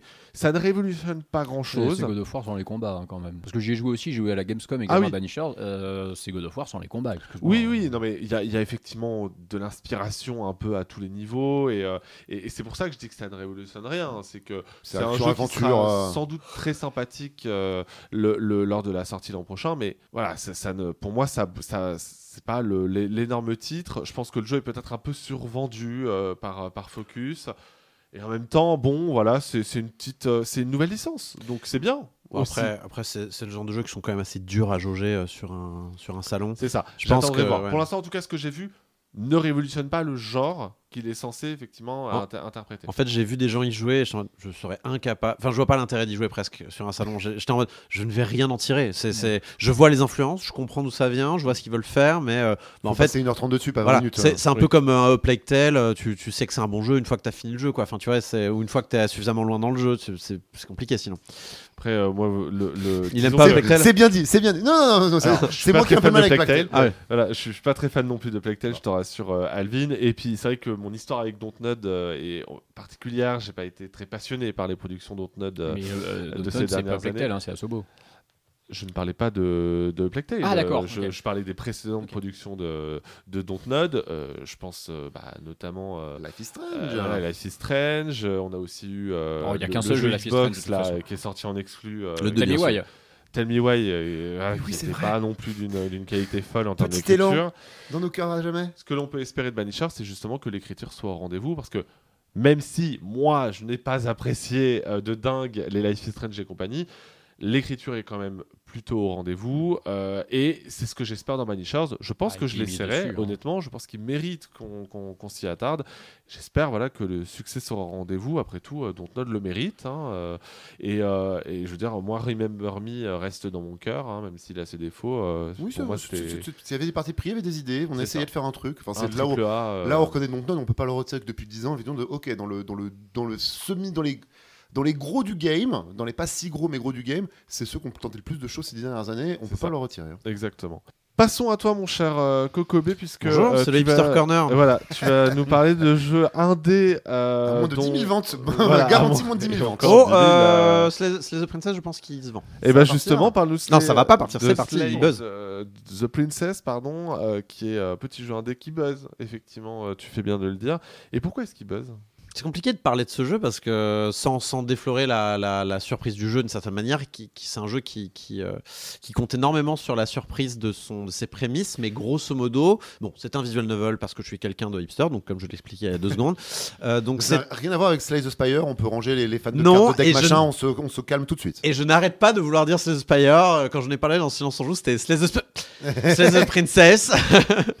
Mais non, le, le- le jeu, donc c'est un visual novel, donc beaucoup de textes euh, en bas, mais tout, tout est, euh, quasiment tout est euh, euh, à une narration. Donc il y a- y, ce côté un peu Stanley Parable hein, dans euh, Slay the Princess, euh, où on incarne euh, un- une sorte de héros, chevalier, on sait pas trop ce qu'on est, mais sans, sans visage, parce qu'on est la première personne, Hein. Euh, et on évolue comme ça dans, dans ces décors en, en, en dessiné un petit peu euh, façon euh, conte pour enfants, au crayon de papier. C'est ouais, très monochrome, c'est vraiment des pages blanches sur lesquelles on, on- on a dessiné, on a gribouillé voilà, un chemin dans la forêt, et un narrateur nous demande très gentiment eh bien, d'aller d'aller tuer la princesse, comme le titre l'indique. Parce qu'en fait, si on ne le fait pas, c'est la fin du monde, tout simplement. Donc Ah, il, faut aller, euh, il faut aller tuer la princesse. Euh, Un petit et peu masculiniste, euh, comme, comme j'ai l'impression. alors d'après euh, d'après les créateurs, donc c'est un petit couple euh, canadien qui est derrière ce Ah jeu. ouais. Euh, Black Tabby Games, c'est le nom du studio, mais euh, elle euh, est web, est, euh, webcomiqueuse, je sais pas comment on dit, mais elle, est- elle dessine des webcomics et euh, est plutôt réputée pour ça d'ailleurs. Euh, et euh, ils, a- ils avaient déjà un jeu euh, qui s'appelait Scarlet Hollow, qui s'appelle toujours d'ailleurs Scarlet Hollow, et qui, euh, qui est un petit peu dans, le- dans le même esprit, on va dire, de, de- comment dire, de comics un petit peu horrifiques, mais pas, pas complètement noir non plus, un petit peu euh, Adulte, un petit peu un- euh, comics noir. américains, Ouais. voilà, un peu adulte, un peu un, presque un petit peu euh, Tim Burtonien sur les Ouais. bords, genre de Dark choses. fantasy, mais pas non plus horreur, euh, mais pas. Bah, pff, de Scarlet Hollow, c'est pour le coup, ça se passe, je crois, de nos jours, mais, euh, mais euh, là, bon, euh, Slay, Slay the, the- the Princess se, se- se déroule dans un cadre de conte de fées. Euh, et en fait, euh, donc on évolue comme dans un VN, donc on a des choix de dialogue, avec au début l'action qui correspond à ce qu'on va faire, euh, et en fait, euh, très vite, on se rend compte qu'on en a genre 15. Ah, ok. On a genre Beaucoup. 15. Et en fait, donc on choisit euh, différents types de dialogues. On peut faire ce qu'on veut. hein. Vraiment, c'est. euh, euh, Il y en a, c'est euh, ne rien dire et avancer. L'autre, c'est faire demi-tour. L'autre, c'est Ah, tuer la royauté. Ça, c'est grave ma cam. Viva la révolution. Euh, Il y, a, il y a plein, plein, plein de types. Y a qui, est, qui êtes-vous et pourquoi je dois tuer la princesse Mais elle a fait quoi de mal cette princesse? Enfin, vraiment, y a, on a plein de types de dialogues. Et puis on continue. Puis on avance vers cette cabine. et puis on rencontre la princesse. Et puis en fait, dans la cabine, enfin, la cabine, cabine, c'est chalet en vrai. C'est euh, cabine, le, La- le mot anglais de la La cabine. petite maison dans les bois. Voilà. Euh, le, le- le chalet, ben il y, a, euh, y a une table avec un couteau. Alors on ramasse le couteau ou pas? Ben, Ça, c'est encore un choix à faire. Et puis euh, il y a un miroir, mais tuer la princesse? Bah oui. il y a un miroir, mais le narrateur semble pas en parler. Donc on dit, mais t'as pas parlé du miroir? Et là il dit, mais quel miroir? Mais t'es complètement con. Euh, voilà. Donc il y a un jeu qui commence à se mettre en place avec le narrateur aussi. Donc on commence à discuter avec lui. Puis le narrateur, est-ce qu'il nous dit vraiment la vérité sur certaines choses? Euh, Tiens, et puis c'est quoi cette autre voix Il y a un moment donné, il y a le héros qui parle. Et puis en fait, on se rend compte que c'est pas vraiment nous qui parlons, c'est une autre voix dans notre tête. Donc il y a ce côté un peu euh, Disco Elysium qui commence à se mettre en Mmh, place où les statistiques euh, dans Disco Elysium hein, nous parlent, euh, genre euh, votre, euh, votre sagesse vous parle ou votre, euh, votre, euh, Chance. voilà, votre chance vous parle. Voilà, bah, il y a plein de choses. Et il y a un petit bail comme ça qui commence à se mettre en place. Et puis on descend. Et puis la princesse, elle nous regarde bizarre. Et puis euh, je sais pas, elle nous dit bah alors tu t'approches pas, mon chou. Euh, tu vois, Euh, ouais, d'accord. Et puis je vais m'arrêter là. Justement, c'est disponible sur quelle plateforme? Ah bah PC, attends. un jeu pareil. Un vrai jeu en DPC. euh, Alors, c'est un jeu qui a été fait sous RenPy. Alors, RenPy, RenPy, c'est un moteur de VN, mais alors euh, pareil, c'est un truc, euh, c'est un truc très euh, roots, on va dire. Euh, et donc, c'est un peu plus compliqué que prévu de le de porter sur, euh, sur Switch, mais ils, ils aimeraient bien le porter sur console. Ils vont y réfléchir parce qu'il y a du succès commercial. Oui, parce que ouais, effectivement, ce genre a du succès sur Switch. c'est- c'est pour ça que. Ah, et j'ai oublié de préciser, bien sûr, Trigger Warning, horreur. Euh, c'est un jeu d'horreur. d'accord. Ok, à un moment ça tourne mal. Ça peut tourner mal. Ouais. Ça peut tourner mal. Tout Vraiment, dépend de la conclusion de ta vidéo YouTube. Tout mais, dépend. mais, mais Peggy 18 quoi. tout des bah oui enfin là oui et genre et euh, c'est graphique il y a, il y a Ok. des Ouais. moments Ok. c'est graphique Euh, c'est graphique euh, mais après ça dépend selon les choix que tu peux faire ça peut être très mal dessiné aussi c'est à toi de voir euh, les, les graphismes changent un peu au fur et à mesure de ce que tu fais Euh, l'histoire hein, est un petit peu ésotérique mais c'est chouette Euh, mais il y a voilà c'est c'est une drôle de un drôle de jeu T'as signé Euh, combien de temps 4 heures même pas 3 heures Ok. 3 heures pour une boucle puis en fait tu te rends compte que t'as rien vu du jeu oui, c'est ça. Ah, ouais, C'est le principe de toute façon. euh, Mais, euh, mais en fait, alors c'est un jeu qui fonctionne beaucoup sur les boucles. Mais euh, une fois que as fait, une fois que tu as fini, on va dire la boucle des boucles, Ok. t'as les crédits, t'as vraiment fini le jeu, Ok. mais tu comprends que t'as rien vu du jeu. Tu vois qu'il te reste les trois quarts des succès. Euh, Euh, tu vas voir un walkthrough qui fait euh, quatre fins que t'as pas vu. Alors, euh, enfin vraiment, tu, tu, tu, tu te rends compte qu'il y a vraiment, euh, c'est un jeu qui ne s'arrête jamais. Et en fait, tu télécharges le jeu, tu dis c'est un VN avec euh, bon quelques voix, des dessins. Pourquoi il pèse 10 gigas au fait le jeu? Et en fait, euh, ouais, non, c'est un jeu qui est, c'est un jeu monde quoi. C'est un jeu Mm. univers. euh, il y a quelque chose de, de fascinant en fait dans ce jeu-là euh, et euh, qui euh, ah oui et j'ai oublié de dire excellemment bien doublé D'accord. euh, et, euh, et qui, qui, est, qui vaut le détour. Euh, et surtout, ouais, si vous comptez le faire, si vous sentez que c'est votre cam, évitez de regarder quelqu'un y jouer parce que bon, ça va. Forcément, oui. ça C'est un jeu que- euh, Qui se voit une fois, qui se joue une fois, mais vous pouvez pas faire les deux, euh, c'est pas possible. Et ça coûte euh, même pas 20 euros, je crois, 17,50 euros. C'est beau Oh. ça. hein Autre jeu euh, dont tu voulais nous parler, euh, c'est euh, Mosalina, euh, Ouais. euh, qui euh, est disponible lui aussi que sur PC, j'imagine. Bah, Évidemment. Euh, Il y a la chronique du Game Pass et il y a la chronique de C'est Steam. ça. Alors Mossalina, euh, c'est le nouveau jeu d'un développeur qui s'appelle, alors qui s'est appelé euh, Stuff Wombat. On n'a pas vraiment son, son nom, mais il s'appelle Josh, tout ce que je sais. Voilà, c'est le jeu bien. Euh, Stuff Wombat, mais qui est un espèce, de, c'est un- c'est un drôle de développeur, mais je l'aime beaucoup. Euh, déjà parce qu'il répond à ses DM Twitter et déjà t'as des points dans mon, dans Ah oui, quand même. hein, Pas comme Toby Fox. Voilà, contrairement à Toby Fox. Euh, mais euh, déjà, il répond et il est super enthousiaste. Que, ah ouais, grave, grave, euh, tenez, essayez mon jeu et tout ça. Et euh, ça fait depuis 2-3 ans que je suis ce qu'il fait, euh, depuis qu'il a sorti un jeu qui s'appelle Comp. Alors, Comp, c'est Pong à l'envers. D'accord. Et, et pour vous donner un exemple, euh, Pon- euh, Comp, en fait, c'est euh, c'est un Pong au début. Puis en fait, au bout d'un moment, la balle se barre, donc euh, on a perdu, donc, parce que quand la balle part à la raquette, c'est fini. Sauf que non, changement d'écran, on continue, on joue à la balle et en fait, c'est un Metroidvania. Voilà. C'est- euh, me dire que le concept c'était incarner la balle et tu devais échapper aux deux. euh, Eh ben oui, c'est c'est ça, c'est ça. Donc il y a un concept un peu VVV dans l'histoire, etc. Mais voilà le genre de jeu que te pond euh, Stuff Wombat. Et si vous me demandez, mais ce mec-là, c'est encore un hipster qui, qui gagne pas d'argent. Ce mec-là a revendu comp à Atari qui va faire comp 2. Voilà, bisous. c'est ce genre de Et un film. Et un film est prévu. Mais voilà, donc un mec bizarre, une anomalie, on n'arrête pas d'en parler, c'est vraiment le fil rouge, c'est incroyable. Et donc euh, il a fait l'année dernière Producer 2021, vous noterez qu'on était en 2022 l'année dernière, c'est la blague, Ah oui. euh, qui est une espèce pareil de visual novel en pixel art dégueulasse, euh, mais c'est euh, mais qui, est, qui, a, qui a vraiment fasciné, euh, notamment Marius Chapuis, qui est dur à fasciner, mais là ça l'a fasciné. Euh, vraiment c'est Pour les incroyable. auditeurs qui découvrent Kokobe aujourd'hui, sinon, il en, il en mange deux par semaine, hein, des visual novels. Oui, oui, non, mais c'est ça. Enfin, moi, je, je l'ai sur Steam, je peux vous dire que c'est pas triste. Hein. Il est, il est venu enregistrer avec un Odyssey de Kidoki Literature Club. Ah ouais, Je tiens à le préciser. vous, le, vous le voyez pas. Et justement, alors Mosalina, qu'est-ce que c'est? Alors c'est un puzzle game. D'accord. Euh, c'est un puzzle game euh, qui. J'essaie de trouver les meilleurs mots pour en parler. T'as une chance. C'est une un anomalie dans l'univers des puzzle games, c'est ça? Alors, c'est un puzzle game en fait où euh, ça peut ne pas fonctionner. Si le, le jeu peut ne pas marcher. Quoi? Donc, en gros, vous incarnez un petit personnage qui a un flingue. Et le flingue, ça sert à tirer des trucs. Sauf que les trucs sont aléatoires. Donc, ça peut être des, euh, des grenouilles, ou des fusées, ou des, des, des tentacules, ou des. euh, ou alors, ça peut être un, un flash de photo qui fige les trucs dans les airs. Ou alors ça peut être un, un, un phaser. Donc le phaser, dès qu'il passe à travers un objet, pouf, tu te téléportes de l'autre côté de l'objet. Euh, ça peut être un milliard de trucs.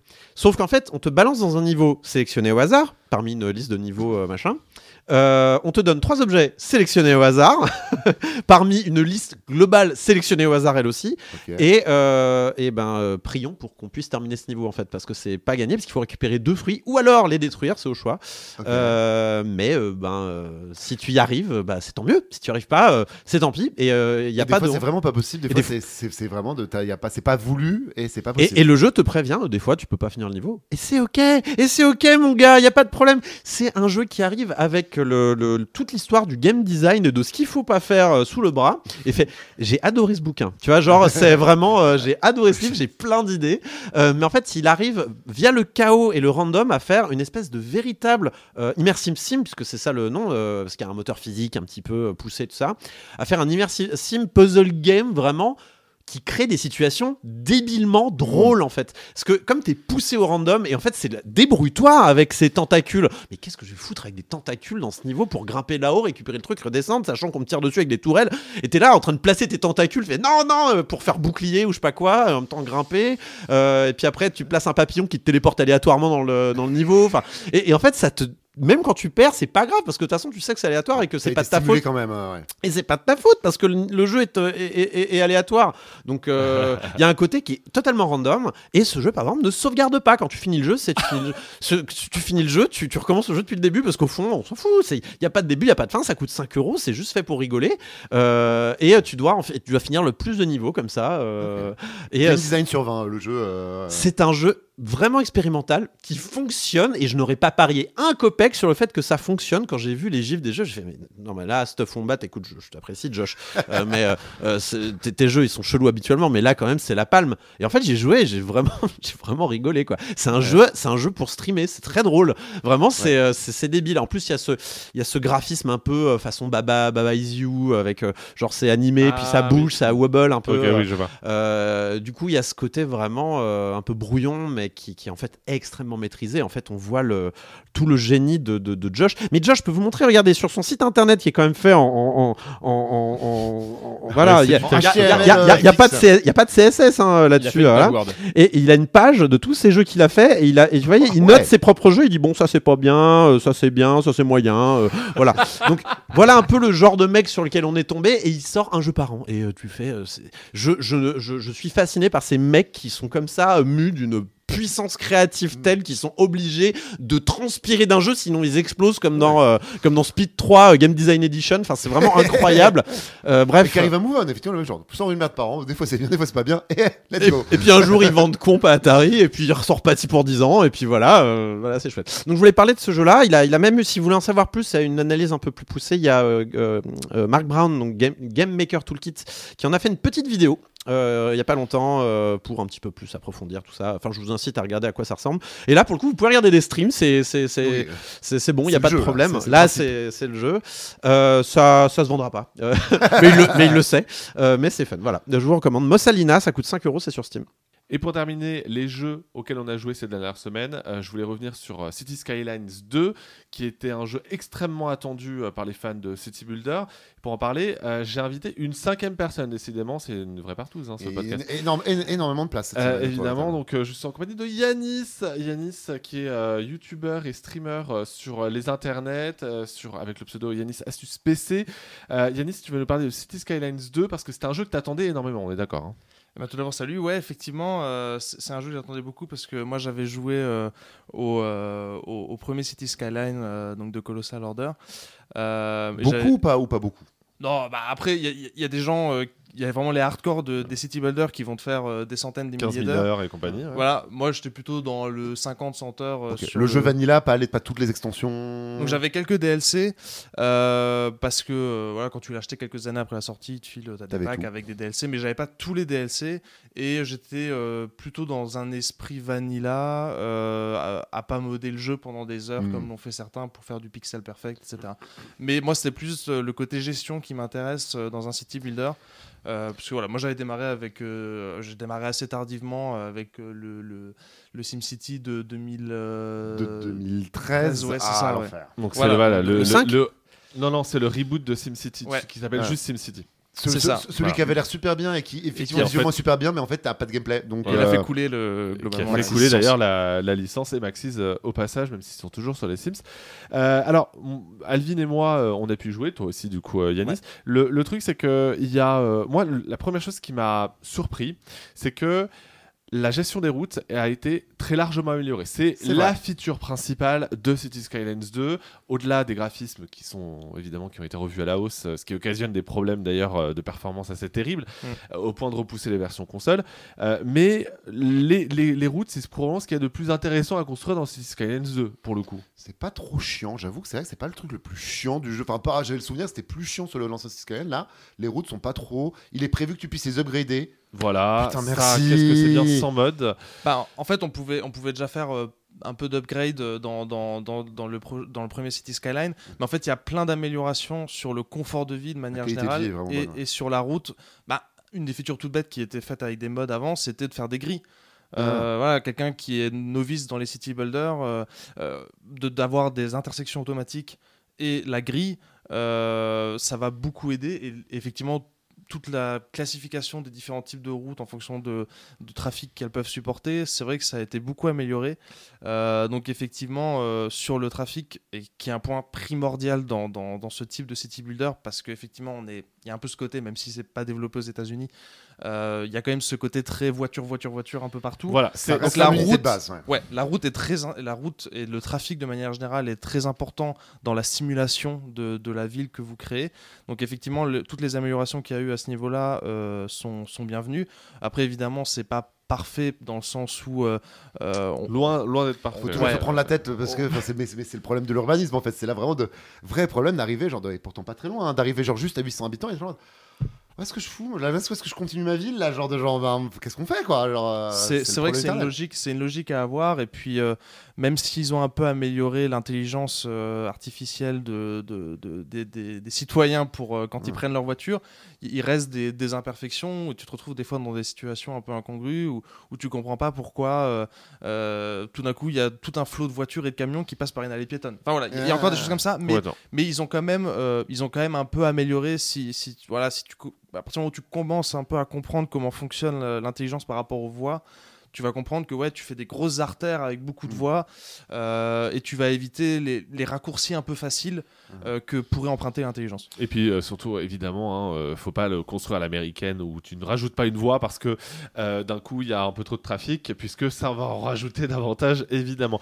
Le, le City Skylines 2, malgré donc ces problèmes techniques qui sont assez graves, hein, Le faut- jeu est très faut- gourmand ou enfin. Jeu est- et, et- et- ouais, et bizarrement gourmand. Enfin, c'est c'est aussi ça, d'autant qu'il ne gère pas tout ce qui est FSR ou. euh, alors il y a euh, le FSR mais il n'y a pas le DLSS voilà, il n'y a pas le DLSS, euh, sachant que c'est une vieille version du, du- du FSR. La, la problématique, c'est que le moteur, tout simplement, ne- n'est pas totalement optimisé. Euh, il- voilà, c'est- c'est c'est- c'est ces problèmes. Au-delà de, de cet aspect technique, le jeu a quand même, euh, j'ai l'impression, le- la tendance à avoir été un peu chiche en termes de véritable nouveauté ou peut-être même de contenu.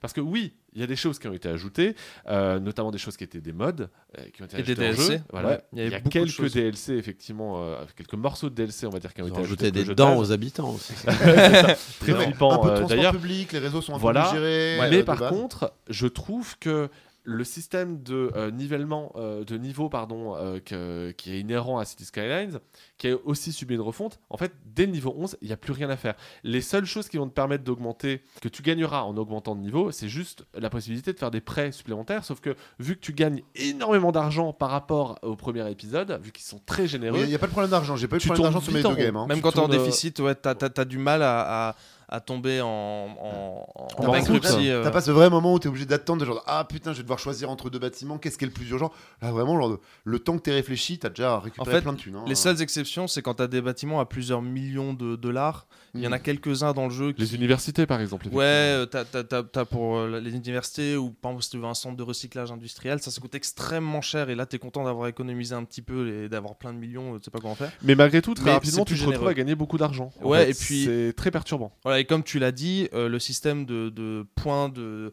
que tu débloques euh, avec l'XP, euh, les points de progression, euh, c'est bienvenu parce qu'effectivement, euh, ça permet d'éviter de tout avoir à dispo tout de suite et d'avoir ce, ce sentiment de, de progresser. Mais effectivement, au, au bout d'une dizaine d'heures, euh, enfin voilà, quand tu as. Bah, t'as tout débloqué. Au bout du moment, à partir du moment où tu as 40 000 habitants, c'est vrai que t'as- tu peux vite arriver dans ce sentiment de est-ce que j'ai pas un peu fait le tour?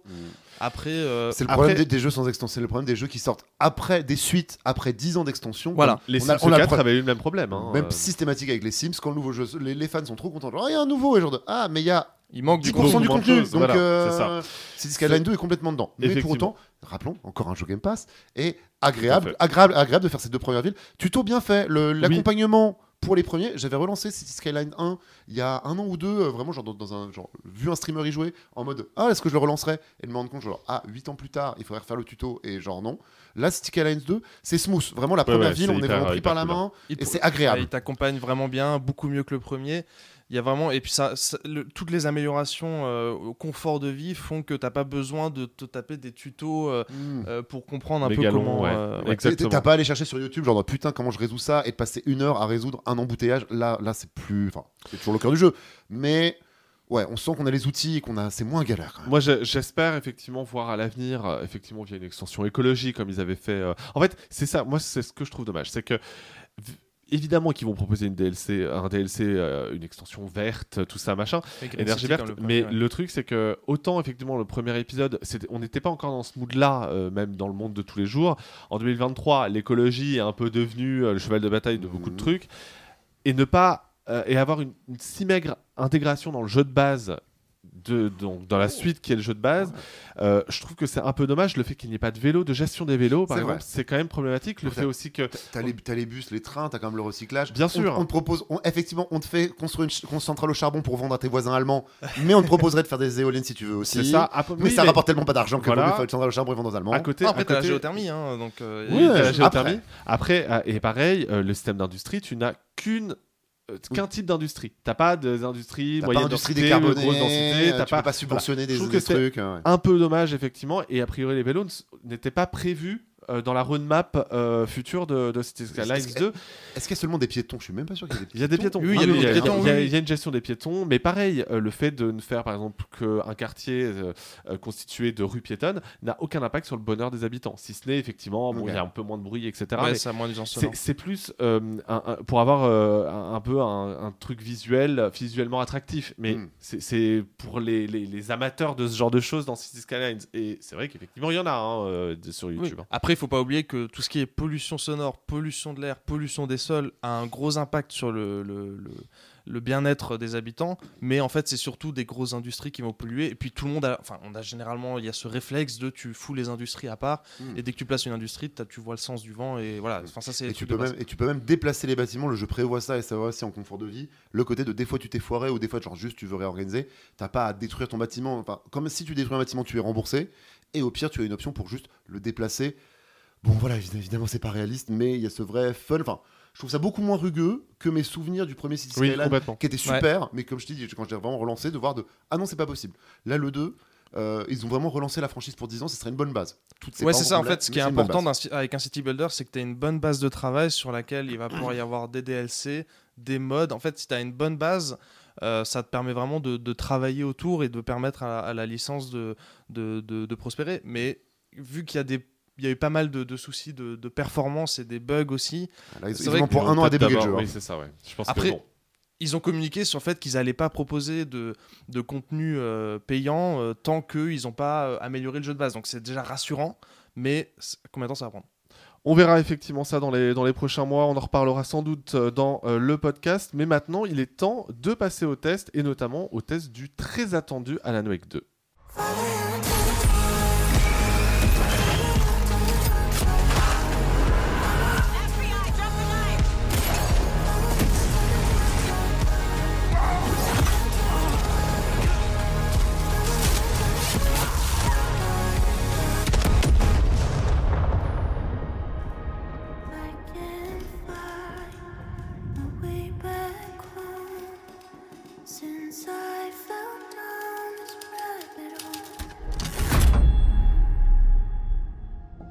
Fin d'année également euh, saison des suites et on va commencer avec la suite très très attendue. Je pense que c'est un doux euphémisme euh, de Alan Wake. Après euh, de nombreuses années d'attente, c'est Epic Games qui a mis euh, la main à la poche pour euh, éditer et donc lancer le développement de cette suite signée Remedy, c'est important, qui revient après avoir annoncé qu'ils créaient leur propre univers, le fameux Remedyverse. Euh, ça s'est notamment En fait, traduit c'est par... Control 2 en fait. C'est Control 2. Non, non, il y y a- y une suite. Il y, a- il y a une suite effectivement euh, de, de Control qui est en développement, même deux suites, je crois, avec un jeu multi, un truc comme ça. Enfin bref, tout, tout cela est encore en développement. Mais surtout, ils ont raccroché un peu les wagons avec un DLC qui a créé un lien entre Alan Wake et Control. Euh, Lui-même, euh, Control était lié à, euh, à Quantum Break. Voilà, on attend le lien avec Max Payne maintenant. Je sens que ça va être. euh, on, verra. Mais en tout cas, voilà, il y a, y a une volonté de Remedy de créer un univers plus global et pas uniquement lié à Control. Et c'est plutôt une bonne chose puisque effectivement Alan Wake 2 est sorti et vraisemblablement selon les tests. Alors, je ne l'ai pas terminé. Je, préfère être sincère avec vous parce qu'il y a bien en thème. terminé. Quoi Mais- cette excuse C'est vraiment Non, mec qui joue à Alan Wake 2, il relance en thème quoi. Plus sérieusement, j'avais effectivement d'autres jeux à faire, euh, notamment le jeu suivant. Mais les tests ont démontré que le jeu était euh, à la hauteur, je pense, de l'attente euh, que l'on avait envers lui, et surtout à la hauteur de la prouesse technologique qu'avait été Control euh, en son temps. Parce que là, vraiment, euh, bah, vous allez me le dire, hein, euh, c'est un jeu qui est particulièrement beau. Kokobé, toi, tu as pu jouer à Alan Wake 2. Premier avis, qu'est-ce que tu en as pensé déjà? Bah, technologique, je sais pas. Artistique, c'est indéniable. C'est juste indéniable. Le jeu est magnifique. Le jeu euh, est magnifique dans ce qu'il montre. Il est magnifique dans la mise en scène. Il est magnifique dans les jeux de lumière. Dans ce côté un petit peu euh, maintenant. euh, dans cette technique un peu étonnante que Remedy a maintenant mis au point avec notamment Control, de mélanger beaucoup de prises de vue réelles avec ce qui se passe en 3D à l'écran. Un énorme travail sur la performance capture, vraiment les visages sont vraiment bons, mais vraiment vraiment bons. Euh, en fait, ce jeu a un charme magnétique. Alors, je pique le terme à Pipo, qui a, qui Mantis, hein, qui, euh, qui m'a sorti ce terme magnétique. Mais oui, ce jeu est. En fait, il nous hypnose, il est là, il nous attire dans son univers bizarroïde entre, euh, on va dire, univers euh, euh, lynchéen et, euh, euh, enfin on est un mi-chemin entre Twin Peaks et un roman de Stephen King et, et on sait pas trop où on est. Et puis il y, a- il y a ce côté SCP toujours un fondation SCP euh, qui est ouvertement une inspiration euh, que Remedy a dit pour Control avec ces, euh, ces espèces cette magie euh, du de l'ordinaire un peu presque. C'est euh, scientifiquement inexpliqué mais en même temps un peu expliqué quand même ce qui fait qu'on est toujours dans on, on est toujours en train de remplacer euh, ce qui manque avec notre cerveau, ce qui nous plonge parfois dans des espèces de, conceptions euh, métaphysiques incroyables. Mais Alan Wake donc, reprend tout ce qui avait été euh, vraiment euh, extrêmement séduisant dans Control et l'applique entièrement à Alan Wake qui... Alors, en ce qui me concerne, n'était absolument pas un jeu que j'ai apprécié à l'époque. Euh, c'est un jeu qui m'était tombé des mains euh, quand j'avais joué en 2011, 2012 dans ces eaux-là. Euh, il était sorti en 2010. J'avais récupéré d'occasion. Mais donc là, j'ai relancé Remastered, j'ai fini Remastered pour jouer à Alan Wake 2 et pas être trop perdu avec, avec le scénario. Et j'ai bien fait. À mon sens, parce que vraiment, il est le Alan Wake 2 euh, est le jeu qui entre de plein pied dans on vous balance quatre références à la seconde, ça. euh, on vous, il y a, y a 10 000 clins d'œil qui font référence à Control, qui font référence à, à Alan Wake premier du nom, au DLC. Alors j'ai pas fait les DLC en ce qui me concerne, mais euh, il y a même des moments en fait où, euh, où après, après avoir fini le jeu, je suis, je tapais le nom d'un- d'un lieu en question. Je fais, ah mais oui, c'est un lieu qu'il y avait dans le, dans le contrôle. Enfin vraiment, il y, a, il y avait des. euh, tu te rends compte en fait à quel point ils ont vraiment Le voulu méta, le jeu est méta. tout mélanger. Mais, mais du coup, il y a un côté du coup euh, très généreux. En fait, le jeu est ultra généreux dans ses références, ce qui le rend extrêmement sympathique. euh, parce que de toute façon, en tout cas en ce qui me concerne, je ne compte pas faire le moindre sens du scénario d'Alan Wake. je ne... Co- comme, on- comme on l'a fait, on avait fait ce même choix avec Control. hein, on va Exactement. pas se mentir, hein, euh, C'est je un pense que même- le principe, c'est la destination. Voilà, le, le- le- même en lisant tous les documents, euh, perso, moi, j'ai pas, j'ai pas compris l'histoire de Control. Enfin, c'est c'est une réalité. Après, j'ai plus compris l'histoire des DLC, euh, qui a l'air d'être un peu plus, en tout cas, enfin, qui Straightforward. semble-t-il, euh, est, est un peu mieux construite.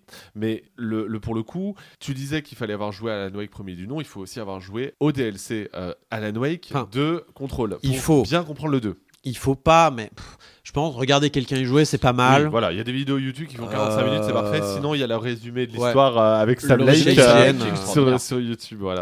Mais, euh, mais voilà, c'est-à-dire que quand on rentre dans, dans, dans, dans, dans Alan Wake 2, alors déjà on est surpris parce qu'on joue pas Alan Wake. On commence, on joue donc Sam, euh, Saga Anderson, qui est donc cet agent du FBI. On est Euh, surpris, oui et non, parce que les gens qui s'intéressent à la Oui, ont oui, tous regardé les trailers, ils sont déjà tous au Oui, courant. c'est vrai, ouais. Non, bien sûr, mais moi, je, mets- par exemple, moi, je, alors de Ah plus ouais en plus, il y a tellement de jeux qui sortent, je, ne m'intéresse plus au jeu avant qu'il sorte. Ouais. C'est- une nouvelle. Je c'est- suis assez d'accord. En fait, il faut regarder le premier trailer pour avoir une première note d'intention, mais après, tu évites les autres. Si le jeu te plaît, tu évites les autres parce que ça t'en dit trop. Oui, Mais, mais voilà. Alan Wake, je comptais pas le faire. Donc là, je suis rentré un petit peu euh, parce que je venais ici aujourd'hui. Donc allez, on va faire Alan Wake 2. Il se trouvait que je, je l'avais à disposition euh, via la presse.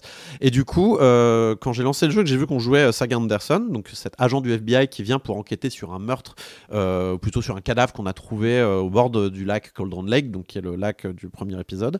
Vraiment, on est on est dans Twin Peaks, quoi. Vraiment, c'est c'est la même chose. C'est euh, euh, c'est-à-dire qu'on C'est arrive. l'Amérique, l'angoisse, les gens qui te regardent Bah, bizarrement. c'est- voilà, le c'est le nord-ouest village. américain, c'est l'État du Washington, Ouais. c'est euh, ce truc un peu montagneux, forestier, C'est isolé. euh, C'est isolé, c'est un peu touristique quand même, mais Ouais. pas trop. euh, on te regarde bizarre. Et surtout, ce personnage donc de, de, de, de- de Saga Anderson qui rappelle énormément l'agent Cooper de, de Twin Peaks, qui a son euh, Mind Palace, là, son, son palais mental, dans lequel Mhm. elle peut en fait réorganiser ses pensées, faire des déductions. Euh, ça, c'est assez dingue. Je trouve, c'est artistiquement, c'est assez ouf. Oui, c'est ça. C'est une des grandes qualités d'Alan Wake 2.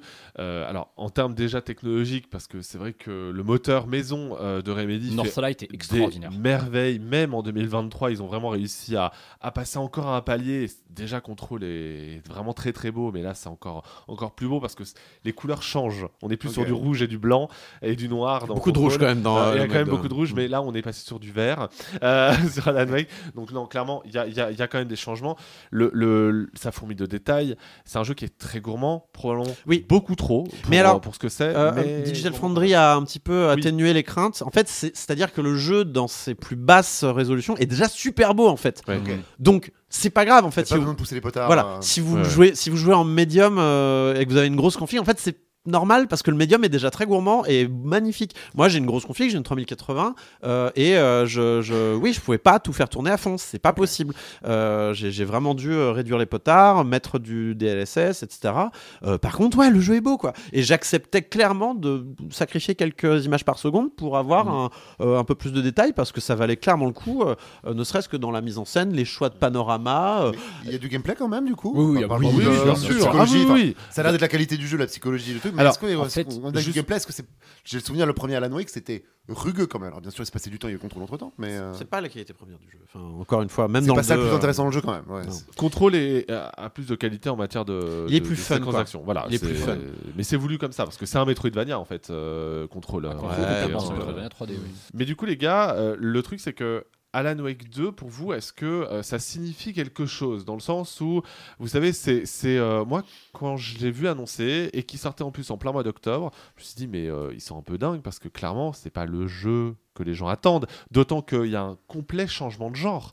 Alan Wake était un jeu qui faisait un peu peur, mais plus par ses euh, jumpscares qu'autre chose. Parce qu'il pas un comme ça à l'époque. Voilà.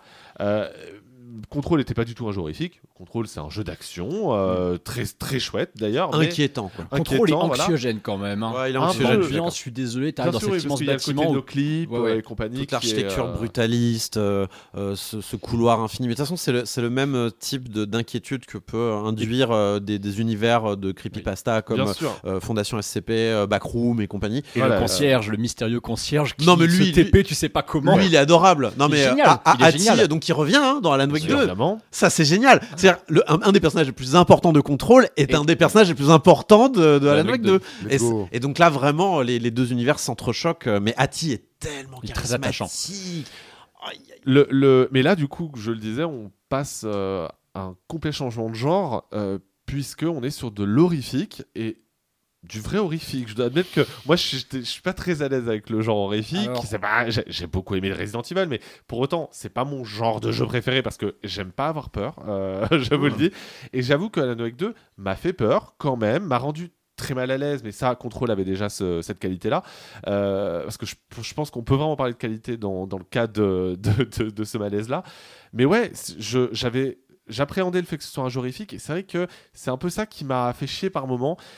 Euh, je trouve que des fois c'est même abusé, abusivement horrifique. Vous voyez ce que je veux dire ou pas? Tu parlais des jumpscares sur Alan Wake 1, c'est- et je me suis rendu compte avec le recul que j'ai oublié de foutre ça dans les, dans les défauts euh, dans mon test sur Fond Android, c'est que le jeu abuse de jumpscares qui parfois sont quand même un peu gratos, ouais. Alors oui, ok, c'est pour euh, te mettre justement dans ce, dans ce sentiment de, de- de malaise. En fait, tu as l'impression que ah, tu n'es safe nulle part dans ce jeu. Oui. C'est très que même si tu as des safe rooms, les safe rooms ont quelque chose d'inquiétant, je trouve, dans leur éclairage, dans leur ambiance. Je sais pas, elles sont pas rassurantes.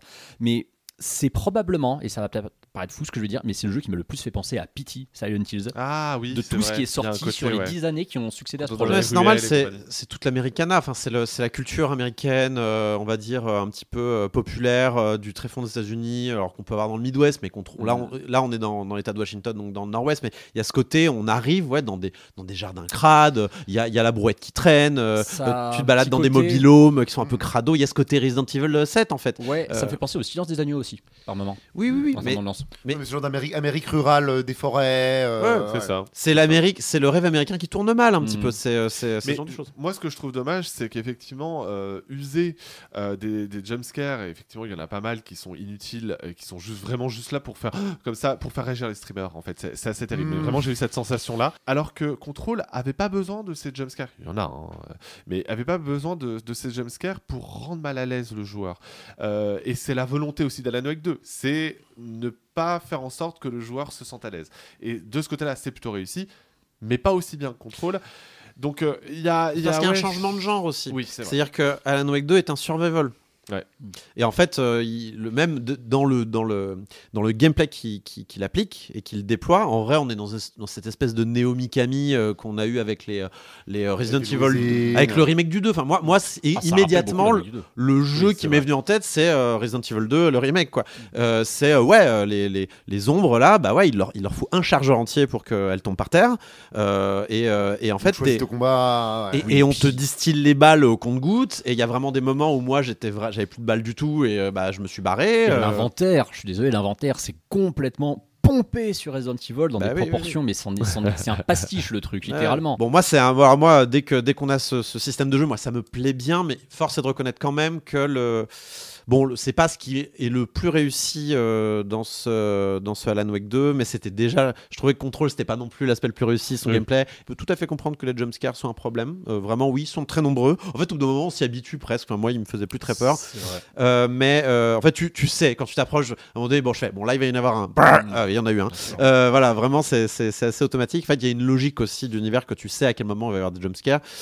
Mais dans, dans ce jeu-là, je trouve que par contre, il y a un problème de boss, notamment, euh, qui sont pas réussis, je trouve. Bah, les combats sont Par rapport à ceux de Les combats contrôle, sont pas dingues. ouais. par rapport à ceux de contrôle, c'est un cran au-dessous. hein. C'est Mais- c'est mais- vrai ouais. que. Mais même les boss de contrôle étaient pas dingues, dingues. Oui, mais tu vois, c'est dire le niveau. c'est que le- ceux de contrôle étaient intéressants sans plus. Ceux d'Alan Wake 2, je trouve qu'ils sont pas terribles du tout. Mais Enfin, ils, étaient fun en fait. Ce contrôle, il y avait un Oui, minimum voilà. de fun parce que euh, Jessie, elle, bougeait bien. Mm. euh, on, puis on lui filait un milliard de pouvoirs. Elle volait, machin, elle faisait ce qu'elle voulait. Elle balançait des, des chaises à la gueule des ennemis. Control est un jeu très dynamique parce que Control est pensé comme un shooter, Control est pensé comme Max Payne. Ouais. Alan Wake, et moi c'est une comparaison que j'ai beaucoup faite, est pensé vraiment comme un jeu d'action narratif à la Sony. C'est le jeu qui me fait le plus penser à The Last of Us 2 sur le plan de la réalisation depuis The Last of Us 2. Je trouve que c'est probablement le premier jeu qui fasse vraiment entre guillemets next-gen pratiquement. Cette, euh, cette sensation que ouais, tu, tu diriges un personnage qui est très réaliste dans ses mouvements. Tu vois, quand tu cours, quand tu es dans Bright Falls, tu as trois pauvres pâtés de maison, tu mets trois minutes pour Ouais, aller d'un ouais. bout à l'autre. Alors que dans n'importe quel autre jeu, effectivement, tu as un perso qui est plus dynamique, bah ouais, tu as cette sensation d'être un super-héros, d'avoir des super-pouvoirs. Là, tu es un perso lambda, vraiment. Tu peux pas sauter dès que t'as une dès que t'as une marche. euh, C'est ça. ça. dépend. Tu peux pas forcément grimper sur la marche. C'est Red, Dead- Red Dead Redemption 2, hein, littéralement, les mouvements dans, dans Et Red Wake 2. hein. Et du coup, oui, effectivement, assez lourd, etc.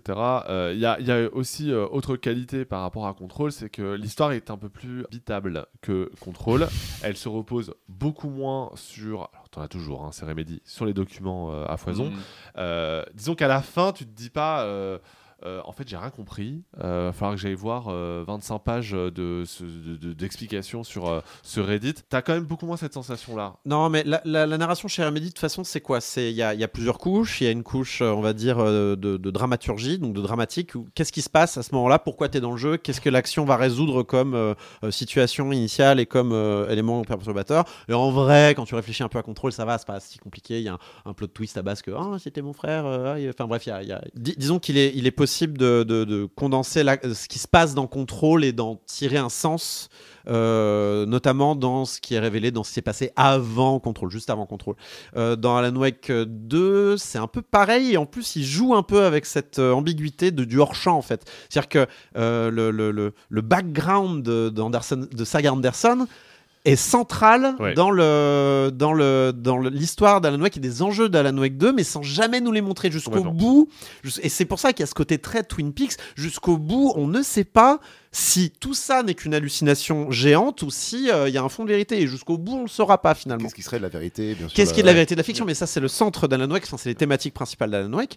Euh, et, euh, et, et du coup, je trouve qu'il y a un vrai génie comme ça d'avoir plusieurs couches de narration. Et puis après, bon, pour tous les euh, euh, archéologues de wiki euh, qui, qui va y avoir ensuite sur Internet qui vont chercher le moindre détail, notamment sur des personnages qu'on va retrouver dans différents jeux euh, du Reminiverse, bon, bah, ils se feront plaisir. C'est pas mon cas. Moi, j'étais là pour la vibe, pour, euh, on va dire, le, la, la, la ligne narrative qui est décrite dans Alan Wake avec un début, un milieu, une fin des plot twists entre les deux euh, et, euh, et puis surtout voilà une expérience assez folle enfin ce jeu va, va vivre euh, dans mon cerveau sans payer de loyer pendant un petit moment quoi Euh, c'est c'est euh, joliment dit. bah c'est euh, living in your head rent free c'est un mème euh, internet que Ouais, je ne fais ouais, que ouais. voler Euh, mais du coup Ça sonne bien en français. Ouais, étonnant. ça sonne pas mal, il faut, il faut le tourner. Mais du coup, ouais, et alors, je tiens à préciser aussi que c'est un jeu fondamentalement kitsch. C'est un oui, jeu oui, complètement. super kitsch. Mais c'est voulu, enfin, c'est totalement assumé. hein. C'est très Euh, Alan Wake 1 pour le coup. Ouais, ouais.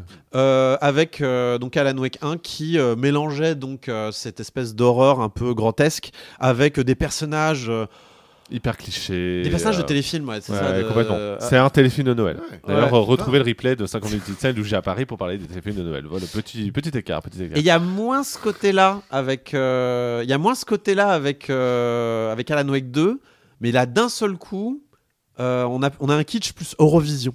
Ah, qui est donc de bon goût. Vous voyez ce que je veux dire? C'est le C'est kitsch quoi de C'est à bon cause goût. du groupe de métal finlandais, c'est ça? Bah, déjà il y a ça oui. Alors Parce que euh, eux, qu'est-ce qu'ils sont référencés dans le jeu? Mais pour le coup, leur rôle est ah, mais vraiment important. super Et central. c'est super bien fichu. Ouais, et, euh, et, euh, et au point que voilà, il y a alors il y a un passage dans le jeu en particulier, je Ah. pense que tout le monde va s'en souvenir pendant jusqu'à. C'est le nouveau labyrinthe de contrôle. Oui, c'est le nouveau, Voilà. c'est le, c'est le c'est H-trait, euh, c'est le labyrinthe du cendrier, exactement. Mais là, mais en puissance 1000 quoi. Enfin, C'est fabuleux. je, je- je- en venant, je, je me suis écouté le passage. Enfin, vraiment, c'est, c'est trop bien, c'est vraiment super. C'est techniquement C'est- fou. C'est un spectacle son et lumière. Ouais. C'est, euh, c'est, non mais c'est, euh, je- je- je- on est, on a, c'est un grand moment de jeu vidéo. Vraiment, c'est, euh, on, on dit rien de ce qui se passe, mais on va dire que tout ce qui se passe dans, euh, oui, parce qu'on n'a pas dit, le jeu se divise en deux, euh, deux campagnes, la campagne d'Alan Wake et la campagne de, de, de- de l'agent du FBI. T'es pas obligé de faire dans un ordre précis. Non. Tu peux vraiment te dire, je vais faire la campagne de, tel perso pendant longtemps et aller à, tel moment, je vais revenir sur l'autre. Et comme Alan Wake, il est dans son monde des cauchemars, là, Mhm. bah du coup, tout est possible. Et du Mhm. coup, il y a des choses incroyables qui se passent. Et du coup, on retrouve un peu cet esprit contrôle de euh, peut-être que euh, Bon, les choses sont pas ce qu'elles semblent. être. l'avez hyper bien vendu, mais du coup, j'ai pas fait Alan Wake, j'ai pas fait Control. Alors, Est-ce que j'ai une chance de m'en sortir il si y a- j'attaque Alan Wake 2 Alors, directement Il y, a- il y a une vidéo à voir pour ça. C'est la vidéo d'IGN qui a dit à Sam Lake Est-ce que tu es capable de nous expliquer Alan Wake et éventuellement Control s'il le faut pendant 5 minutes? Finalement, il le fait pendant 13 et à la fin, il se marre. Il dit Bon, désolé, ça a pris un peu plus que 5 minutes, mais en vrai, en vrai, ça il résume suffit, bien. pour, ça suffit pour se lancer Alors, et il pas être trop largué. je sais pas, je sais pas si ça suffit véritablement pour comprendre les références que tu auras dans la Wake Oui, 2, bien sûr, mais, mais est-ce en que- tout cas, est-ce tu auras que une base Est-ce que j'aurais l'impression intéressante. est-ce que j'aurais l'impression de passer à côté du jeu pendant tout le jeu ou pas? Je pense Non, pas. non, non, parce que même, même en tant que bien. Il y a même- des moments de jeux vidéo. euh, même en tant que jeu euh, sans avoir joué euh, même en tant que jeu sans avoir joué euh, aux précédents épisodes en soi euh, il, est sympa à jouer parce que tu rentres dans une ambiance en fait comme le disait euh, Kokobé au début le, le- tu joues pas au jeu pour son scénario intrinsèque mais davantage pour son ambiance. Mm. le, le, euh, et donc en soi de ce côté là c'est réussi. Euh, ouais tu, comp- tu comprendras peut-être pas certains trucs même beaucoup de choses mais c'est pas grave euh, le, Je me le- parce pas que l'ambiance vois, euh, je me pas rend exclu heureux. hors du jeu. J'ai mon autre exemple en tête, une série dictateur malheureusement. Halo Infinite, euh, genre de genre, ah, tu n'es pas du tout dans la franchise, est- tu n'es pas le bienvenu. Alors que le Alors. toi, ils l'ont rebooté, euh, tu vois, machin. On est on est non on est on est quand même moins dans que Et, et moins un, un niveau de rêve qui est quand même plus tolérable si Oui. t'as pas les rêves. Ok. Complètement. Oui, parce que je pense que le fait qu'il y ait autant d'années entre euh, deux épisodes, que euh, entre temps ils l'ont raccroché à contrôle, Ouais. etc. Je pense que euh, ouais, ils ont quand même voulu le rendre le jeu accessible, même si on reste quand même chez Remedy. Non, hein, je veux dire, hein, Mais donc, ouais, donc une hein. petite vidéo YouTube et on peut voire même, profiter, ouais. voire même un petit résumé écrit euh, sur la page Wikipédia. hein, je veux dire, ouais. vraiment, ça, ça suffit pas. faut juste savoir euh, euh, comment commence Alan Wake, comment il se termine, euh, savoir où sont les personnages à la fin du, Voilà, premier jeu, DLC. pour savoir ce que, ce qu'on reprend là où on en était un peu presque. Donc, Quand même, euh, ok. Hmm, Mais mais il n'y a pas eu tant de choses que ça qui s'est passé euh, dans Alan Wake 1 finalement quand Non, on non, mais c'est ça. En fait, il s'est passé, c'est ça qui est drôle, il s'est passé davantage de choses dans le DLC de contrôle de, de Wake que dans le jeu original. Donc, euh, mais Bah, après, pas si long que ça, Alan le- Wake, en vrai. hein. Oui, et puis à côté, il y a Microsoft qui est passé dessus, parce qu'on rappelle que c'était une arlésienne, hein, comme Alan Wake, à la Mm. base. Hein, et Oui. c'est sorti en plein mois de mai euh, 2007, dans mes souvenirs, en mode. euh, Non, ah c'est bah, sorti le même jour que Red Dead Redemption, surtout. Ah ouais, j'avais pas souvenir. exclusivité 360. Mais en tout cas, le truc, effectivement, Microsoft a quand même dû dire bon, les gars, en fait, euh, là, ça suffit, euh, on va mettre un peu des barrières. Euh, et voilà. Et d'ailleurs, en parlant de barrières, je vous propose de partir sur un autre jeu et de conclure sur euh, Alan Wake 2, parce que ça fait déjà de longues minutes euh, qu'on a refait le monde au sujet de ce jeu Mais le que l'on vous conseille effectivement euh, chaudement. Il est disponible sur console et PC via l'Epic Game Store. N'hésitez pas. Excellent jeu pour cette fin d'année. Tu n'as jamais abandonné. Tu n'as jamais reculé. Et moi non plus. C'est mon pouvoir. Ma responsabilité. Je suis Spider-Man On se demandait bien à quoi on allait pouvoir jouer sur la PlayStation 5 Slim en cette fin d'année. Eh bien, on l'a trouvé. Il s'agit de Spider-Man 2, enfin Marvel Spider-Man 2, très exactement, suite du million seller euh, très largement dépassé euh, d'Insomniac Games euh, sur PS4. Il y a eu et entre-temps un spin-off, euh, plutôt un DLC, mais repackagé en jeu, euh, en jeu solo, euh, qui s'appelait Miles Morales. Voilà, qui a fait lui aussi couler beaucoup d'encre, mais qui a quand même été au lancement de la PlayStation 5. Marvel Spider-Man 2, eh bien, comme son nom l'indique, c'est une suite, mais davantage de Miles Morales que de Spider-Man euh, PS4, où l'on va incarner d'ailleurs les deux Spider-Man. Peter Parker donc et Miles Morales ainsi qu'un troisième euh, un troisième antagoniste pour le coup. Ce jeu c'est un jeu forcément extrêmement attendu. Il s'est vendu à plus de 20 millions d'exemplaires. Probablement hein, le meilleur vente de la PlayStation 4, hein, Le- euh, le sans grand trop open world. voilà. Le grand open world de Sony. Le euh, grand open world de Sony, Insomniac Games avait été racheté euh, peu de temps avant. Les gars, vous avez pu y jouer à ce nouvel épisode. Je pense notamment à Antistar. Moi aussi, j'ai pu y jouer. Euh, bah écoutez, euh, déjà dès les premières minutes, le jeu délivre tout ce que l'on attend de lui. Et surtout, jusqu'à la fin, c'est une vertigineuse euh, euh, montagne russe. C'est un jeu à spectacle en fait, c'est tout ce qu'on attend de lui. C'est-à-dire que c'est le premier vrai jeu full next-gen de Sony en dehors de euh, Ratchet Clank Rift Apart qui était, pas- Démo technique. euh, qui était une démo technique et qui surtout était un Pixar euh, jouable, on va dire. Oui, Là, on c'est est vraiment sur un jeu photoréaliste et surtout, euh, c'est une espèce de maître étalon de la next-gen parce qu'il est dans le même open world qu'un des jeux euh, les plus importants de Sony sur la génération précédente. Euh, et du coup, bah. Il a le, le petit syndrome justement, euh, Tears of the Kingdom versus Breath of the Wild. Qu'est-ce qu'il apporte vraiment par rapport au précédent? Est-ce que vraiment on va avoir une claque alors qu'on se retrouve avec exactement la même map? Bah déjà la map est plus grande tout Oui, c'est simplement. ça. T'as quand même un énorme quartier en plus. T'as Brooklyn et le Queens en plus de Manhattan, donc déjà ça double quasiment la superficie. Euh, tu as une beaucoup plus grosse densité de circulation. Tu n'as plus ce côté. Ouah, New York, en fait, c'est facile de, de se balader dedans. T'as jamais de voiture. Non, non, c'est. Là, t'as un portrait de Manhattan Ma- qui est quand même Manhattan, beaucoup c'est plus réaliste. facile. Voilà, t'as un portrait de Manhattan qui est quand même beaucoup plus réaliste dans Spider-Man 2. Ils ont amélioré Et- aussi euh, la manière dont tu explores ce monde ouvert, Oui, hein, avec oui, euh, un oui, système de vol sans pour autant devoir utiliser la- euh, les, les- les filets. Enfin, voilà, ils, ils essayent de diversifier l'expérience. quoi. Bah, ils veulent faire en sorte que ce soit une, une amélioration du précédent sans que ça ressemble à 1,5 quoi parce que c'est toujours la crainte sur ce genre de jeu surtout quand tu n'as pas le choix en fait de, de- de l'environnement. Euh, God of War Ragnarok pouvait se permettre quelque chose de différent dans son décor. Horizon Forbidden West aussi, Spider-Man, il a pas le choix, Bah il oui. est obligé de revenir à, à New York. C'est ça, Donc il exactement. faut, il faut faire en sorte que le New York qu'on a connu sur PS4, qui nous avait impressionné à l'époque, soit un New York qui sonne PS5 et qui nous soit, qui soit vraiment une vraie claque. Et d'ailleurs, du coup, effectivement, ça sonne PS5 euh, à plus d'un titre, puisque euh, déjà au niveau des modes euh, disponibles, moi je vous conseille euh, très largement le mode VRR, etc., euh, pour améliorer le framerate.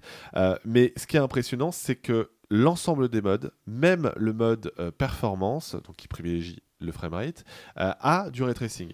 Mm. Insomniac Games ont l'air de maîtriser la PS5 et même avant hein, la PS4 avec euh, une, une rigueur mais hallucinante. hein. C'est des techniciens, hein, hein, c'est pour ça oui, non, mais c'est ça. hein, Bah, c'est hein. pour ça qu'ils ont été rachetés, oui, euh, Et, euh, et combien réussi Moi, je, je- de Spider-Man 2, c'est pas un jeu que j'attends. On en parlait, moi, vraiment, l'univers Marvel me, me parle pas, donc j'ai pas d'affinité, donc je n'ai pas de plaisir spécialement.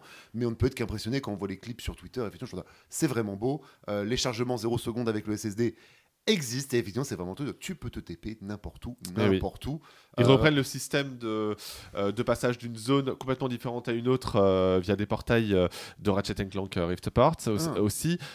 Enfin, le, le- le jeu est une prouesse technique. C'est peut-être pas le plus beau jeu de la console. Euh, je veux dire, Horizon a C'est effectivement quand même très con parce que c'est un jeu exclusif. Oui, Non, mais c'est pas grave. Parce que en, En termes fait, en termes d'expérience, ça a l'air d'être effectivement le truc de.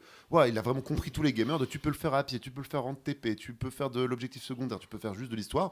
C'est très euh, accueillant comme C'est euh, jeu, c'est très grand public très et c'est réussi. Voilà, c'est grand public et en même temps réussi en laissant de la place pour les joueurs exigeants. Ah mais c'est ça. Et euh, à côté, effectivement, oui, Horizon restera euh, probablement le plus beau jeu de la console pendant encore très longtemps. Euh, Horizon Forbidden West. À côté, Spider-Man propose notamment sa partie technique, une partie technique très impressionnante euh, qui devrait justement servir d'exemple à beaucoup de développeurs parce que vraiment on sent qu'Insomniac Games ils maîtrisent la plateforme sur laquelle ils sont. C'est franchement vraiment moi-même j'ai été extrêmement surpris par beaucoup de choses. Le fait est que tu peux passer euh, d'un personnage à un autre, donc Miles Morales ou Peter Parker, en temps réel, Mm. via en fait une animation qui te fait traverser la ville, mais à une vitesse hallucinante. Tu le vois dès l'intro. Parce qu'évidemment, c'est une prouesse technologique, donc il te la montre dès le début. Euh, mais ça fait son effet. Et ça fait son effet, certes, au tout début du jeu, mais encore davantage quand tu dois vraiment arpenter le monde ouvert et passer d'un personnage à un autre de manière euh, instantanée. C'est vraiment très impressionnant à voir, à constater de ses yeux. Euh, Le, le- J'y pense encore pour vous dire, vraiment tellement ça m'a marqué. Après, bon, ça reste un jeu Marvel avec une histoire euh, marvelesque. L'histoire est très basique. Mais là où... de vie, il y a combien de quêtes principales euh, Euh, alors, eh ben, figure-toi que c'est assez court. En fait, oui. moi personnellement, ça m'a pas gêné. Je le disais sur Twitter euh, il y a quelques semaines. Je suis ravi d'avoir des jeux dans monde ouvert gros triple A euh, qui font une vingtaine d'heures de jeu comme Assassin's Creed Mirage Ouais. parce que j'en peux plus des jeux qui ne se terminent pas. Horizon Forbidden Horizon, West, oui. c'est, ce qu'il ne faut pas faire euh, pour moi en termes de durée de Je n'ai jamais fini Horizon Forbidden West Euh, à cause de ça. Voilà, moi je l'ai fini parce que je voulais faire Merde. DLC, mais, euh, mais pour le coup, euh, j'ai, j'ai- oh là là, mais bon, j'ai, de posé la manette, je me suis endormi parfois, c'était terrible, mais C'est c'est là- vraiment, c'est vraiment le jeu, le jeu me fait travailler, le jeu vraiment, genre je veux que je bosse. Alors que mais c'est ça, va, va, 8-10 heures vraiment de, pour des adultes, c'est bien. Tout à fait. Et donc là, il te faut une quinzaine, vingtaine d'heures de jeu, allez, pour, euh, pour, terminer, quête le jeu, pour terminer le jeu. Non, non, pour euh, le jeu euh, dans sa totalité. Ah en ouais. vérité, il est assez court. Les- Bah, le- c'est le pas un jeu 100%, très long. en hein. 20 heures 25 heures, je dirais, honnêtement. Je c'est crois que c'est mais qui l'a fait à 100%, il a mis 22 heures. hein, donc, c'est encore euh, moins long à faire à 100% que le 1. Alors est-ce que ça va du fait que tout est tellement dynamique, il va tellement vite que tout est tellement dynamique. Voilà. Ouais. Et Tu peux surtout- n'importe où, ça aide à faire des objectifs. quand même. Voilà, et surtout le jeu, le jeu est très facile, hein, c'est pas le jeu le plus Mm. difficile du monde, même euh, quand tu veux faire les 100%. Le truc, c'est qu'en fait, euh, le scénario, il ne te laisse jamais le temps de te reposer. Alors, ça peut être un mal pour certaines personnes, pour moi, c'est une des grandes qualités, et surtout, ça te permet d'éviter qu'à la fin, à la fin des 20 heures de jeu que tu viens de te taper, tu aies cette impression de. Ah ouais, mais en fait, il y a que ça. Non, parce que quand tu arrives à la fin, t'as pas cette impression que tu avais dans God of War, le reboot de 2018, où le jeu commence quand le jeu se termine. Enfin, l'histoire commence le jeu se termine. Voilà, je suis désolé, moi, ça m'est toujours resté en travers de la gorge. Et vraiment, tu as l'impression d'avoir accompli quelque chose en terminant Spider-Man 2. Tu t'es éclaté. Alors, la VF est incroyable. De la Renew a fait encore un travail formidable sur la version française euh, et, et je l'embrasse s'il nous écoute. Juste, j'ai adoré l'expérience. C'est un excellent jeu, tel que j'en attendais. Voilà. Oui, ça ne renouvelle pas la formule. Oui, c'est du Spider-Man. Oui, c'est un jeu d'action, aventure, euh, avec une pointe de RPG. Aucun moment, tu as l'impression de renouveler ton expérience par rapport à l'épisode de, de- original. Mais c'est pas grave, parce que le- l'expérience que te fait passer le scénario, le jeu, est suffisante pour te dire j'ai acheté le jeu, et ben, je suis très content de l'avoir acheté et je n'ai perdu aucun argent. C'est les standards euh, de qualité AAA de Sony qui sont vraiment très forts pour délivrer chaque année. Enfin, par, par- rapport, on a parlé dans plein de numéros, par rapport à Microsoft qui a vraiment du mal à être régulier dans ses 17-18 sur 20, bah là Sony euh, montre qu'eux ils y arrivent quoi. C'est ça, et euh, après, je, je sais pas si tu vas en, en- en ajouter quelque chose anti-star, mais je trouve que l'écriture est au rendez-vous, et ça, putain, que ça fait du bien. Dans un gros triple A qui tâche, oui, c'est pas très original au niveau de l'histoire globale, mais en même temps, c'est un Marvel, je veux dire, vous avez déjà vu hein, une histoire de comics, et Dieu sait que j'adore les comics, c'est très original. Sur la même histoire. Je- voilà, je ne crois pas. Le, le- là, l'écriture des personnages est vraiment touchante. Franchement, euh, c'est pas décevant pour un sou, moments. malgré le fait que c'est assez court à finir. alors, ce qui est vraiment marrant, tu vois, c'est que parce que moi je l'ai pas encore fini, mais quand je t'écoute en parler, j'ai l'impression d'entendre une critique du Spider-Man de 2018. oui, mais bien Vraiment. sûr. C'est-à-dire Ah, mais- que j'ai- j'ai ce sentiment que tout ce que tu as dit depuis le début, si on revenait dans le passé et que tu devais faire une critique du Spider-Man 2018 et que tu disais ça, ça collerait parfaitement au produit.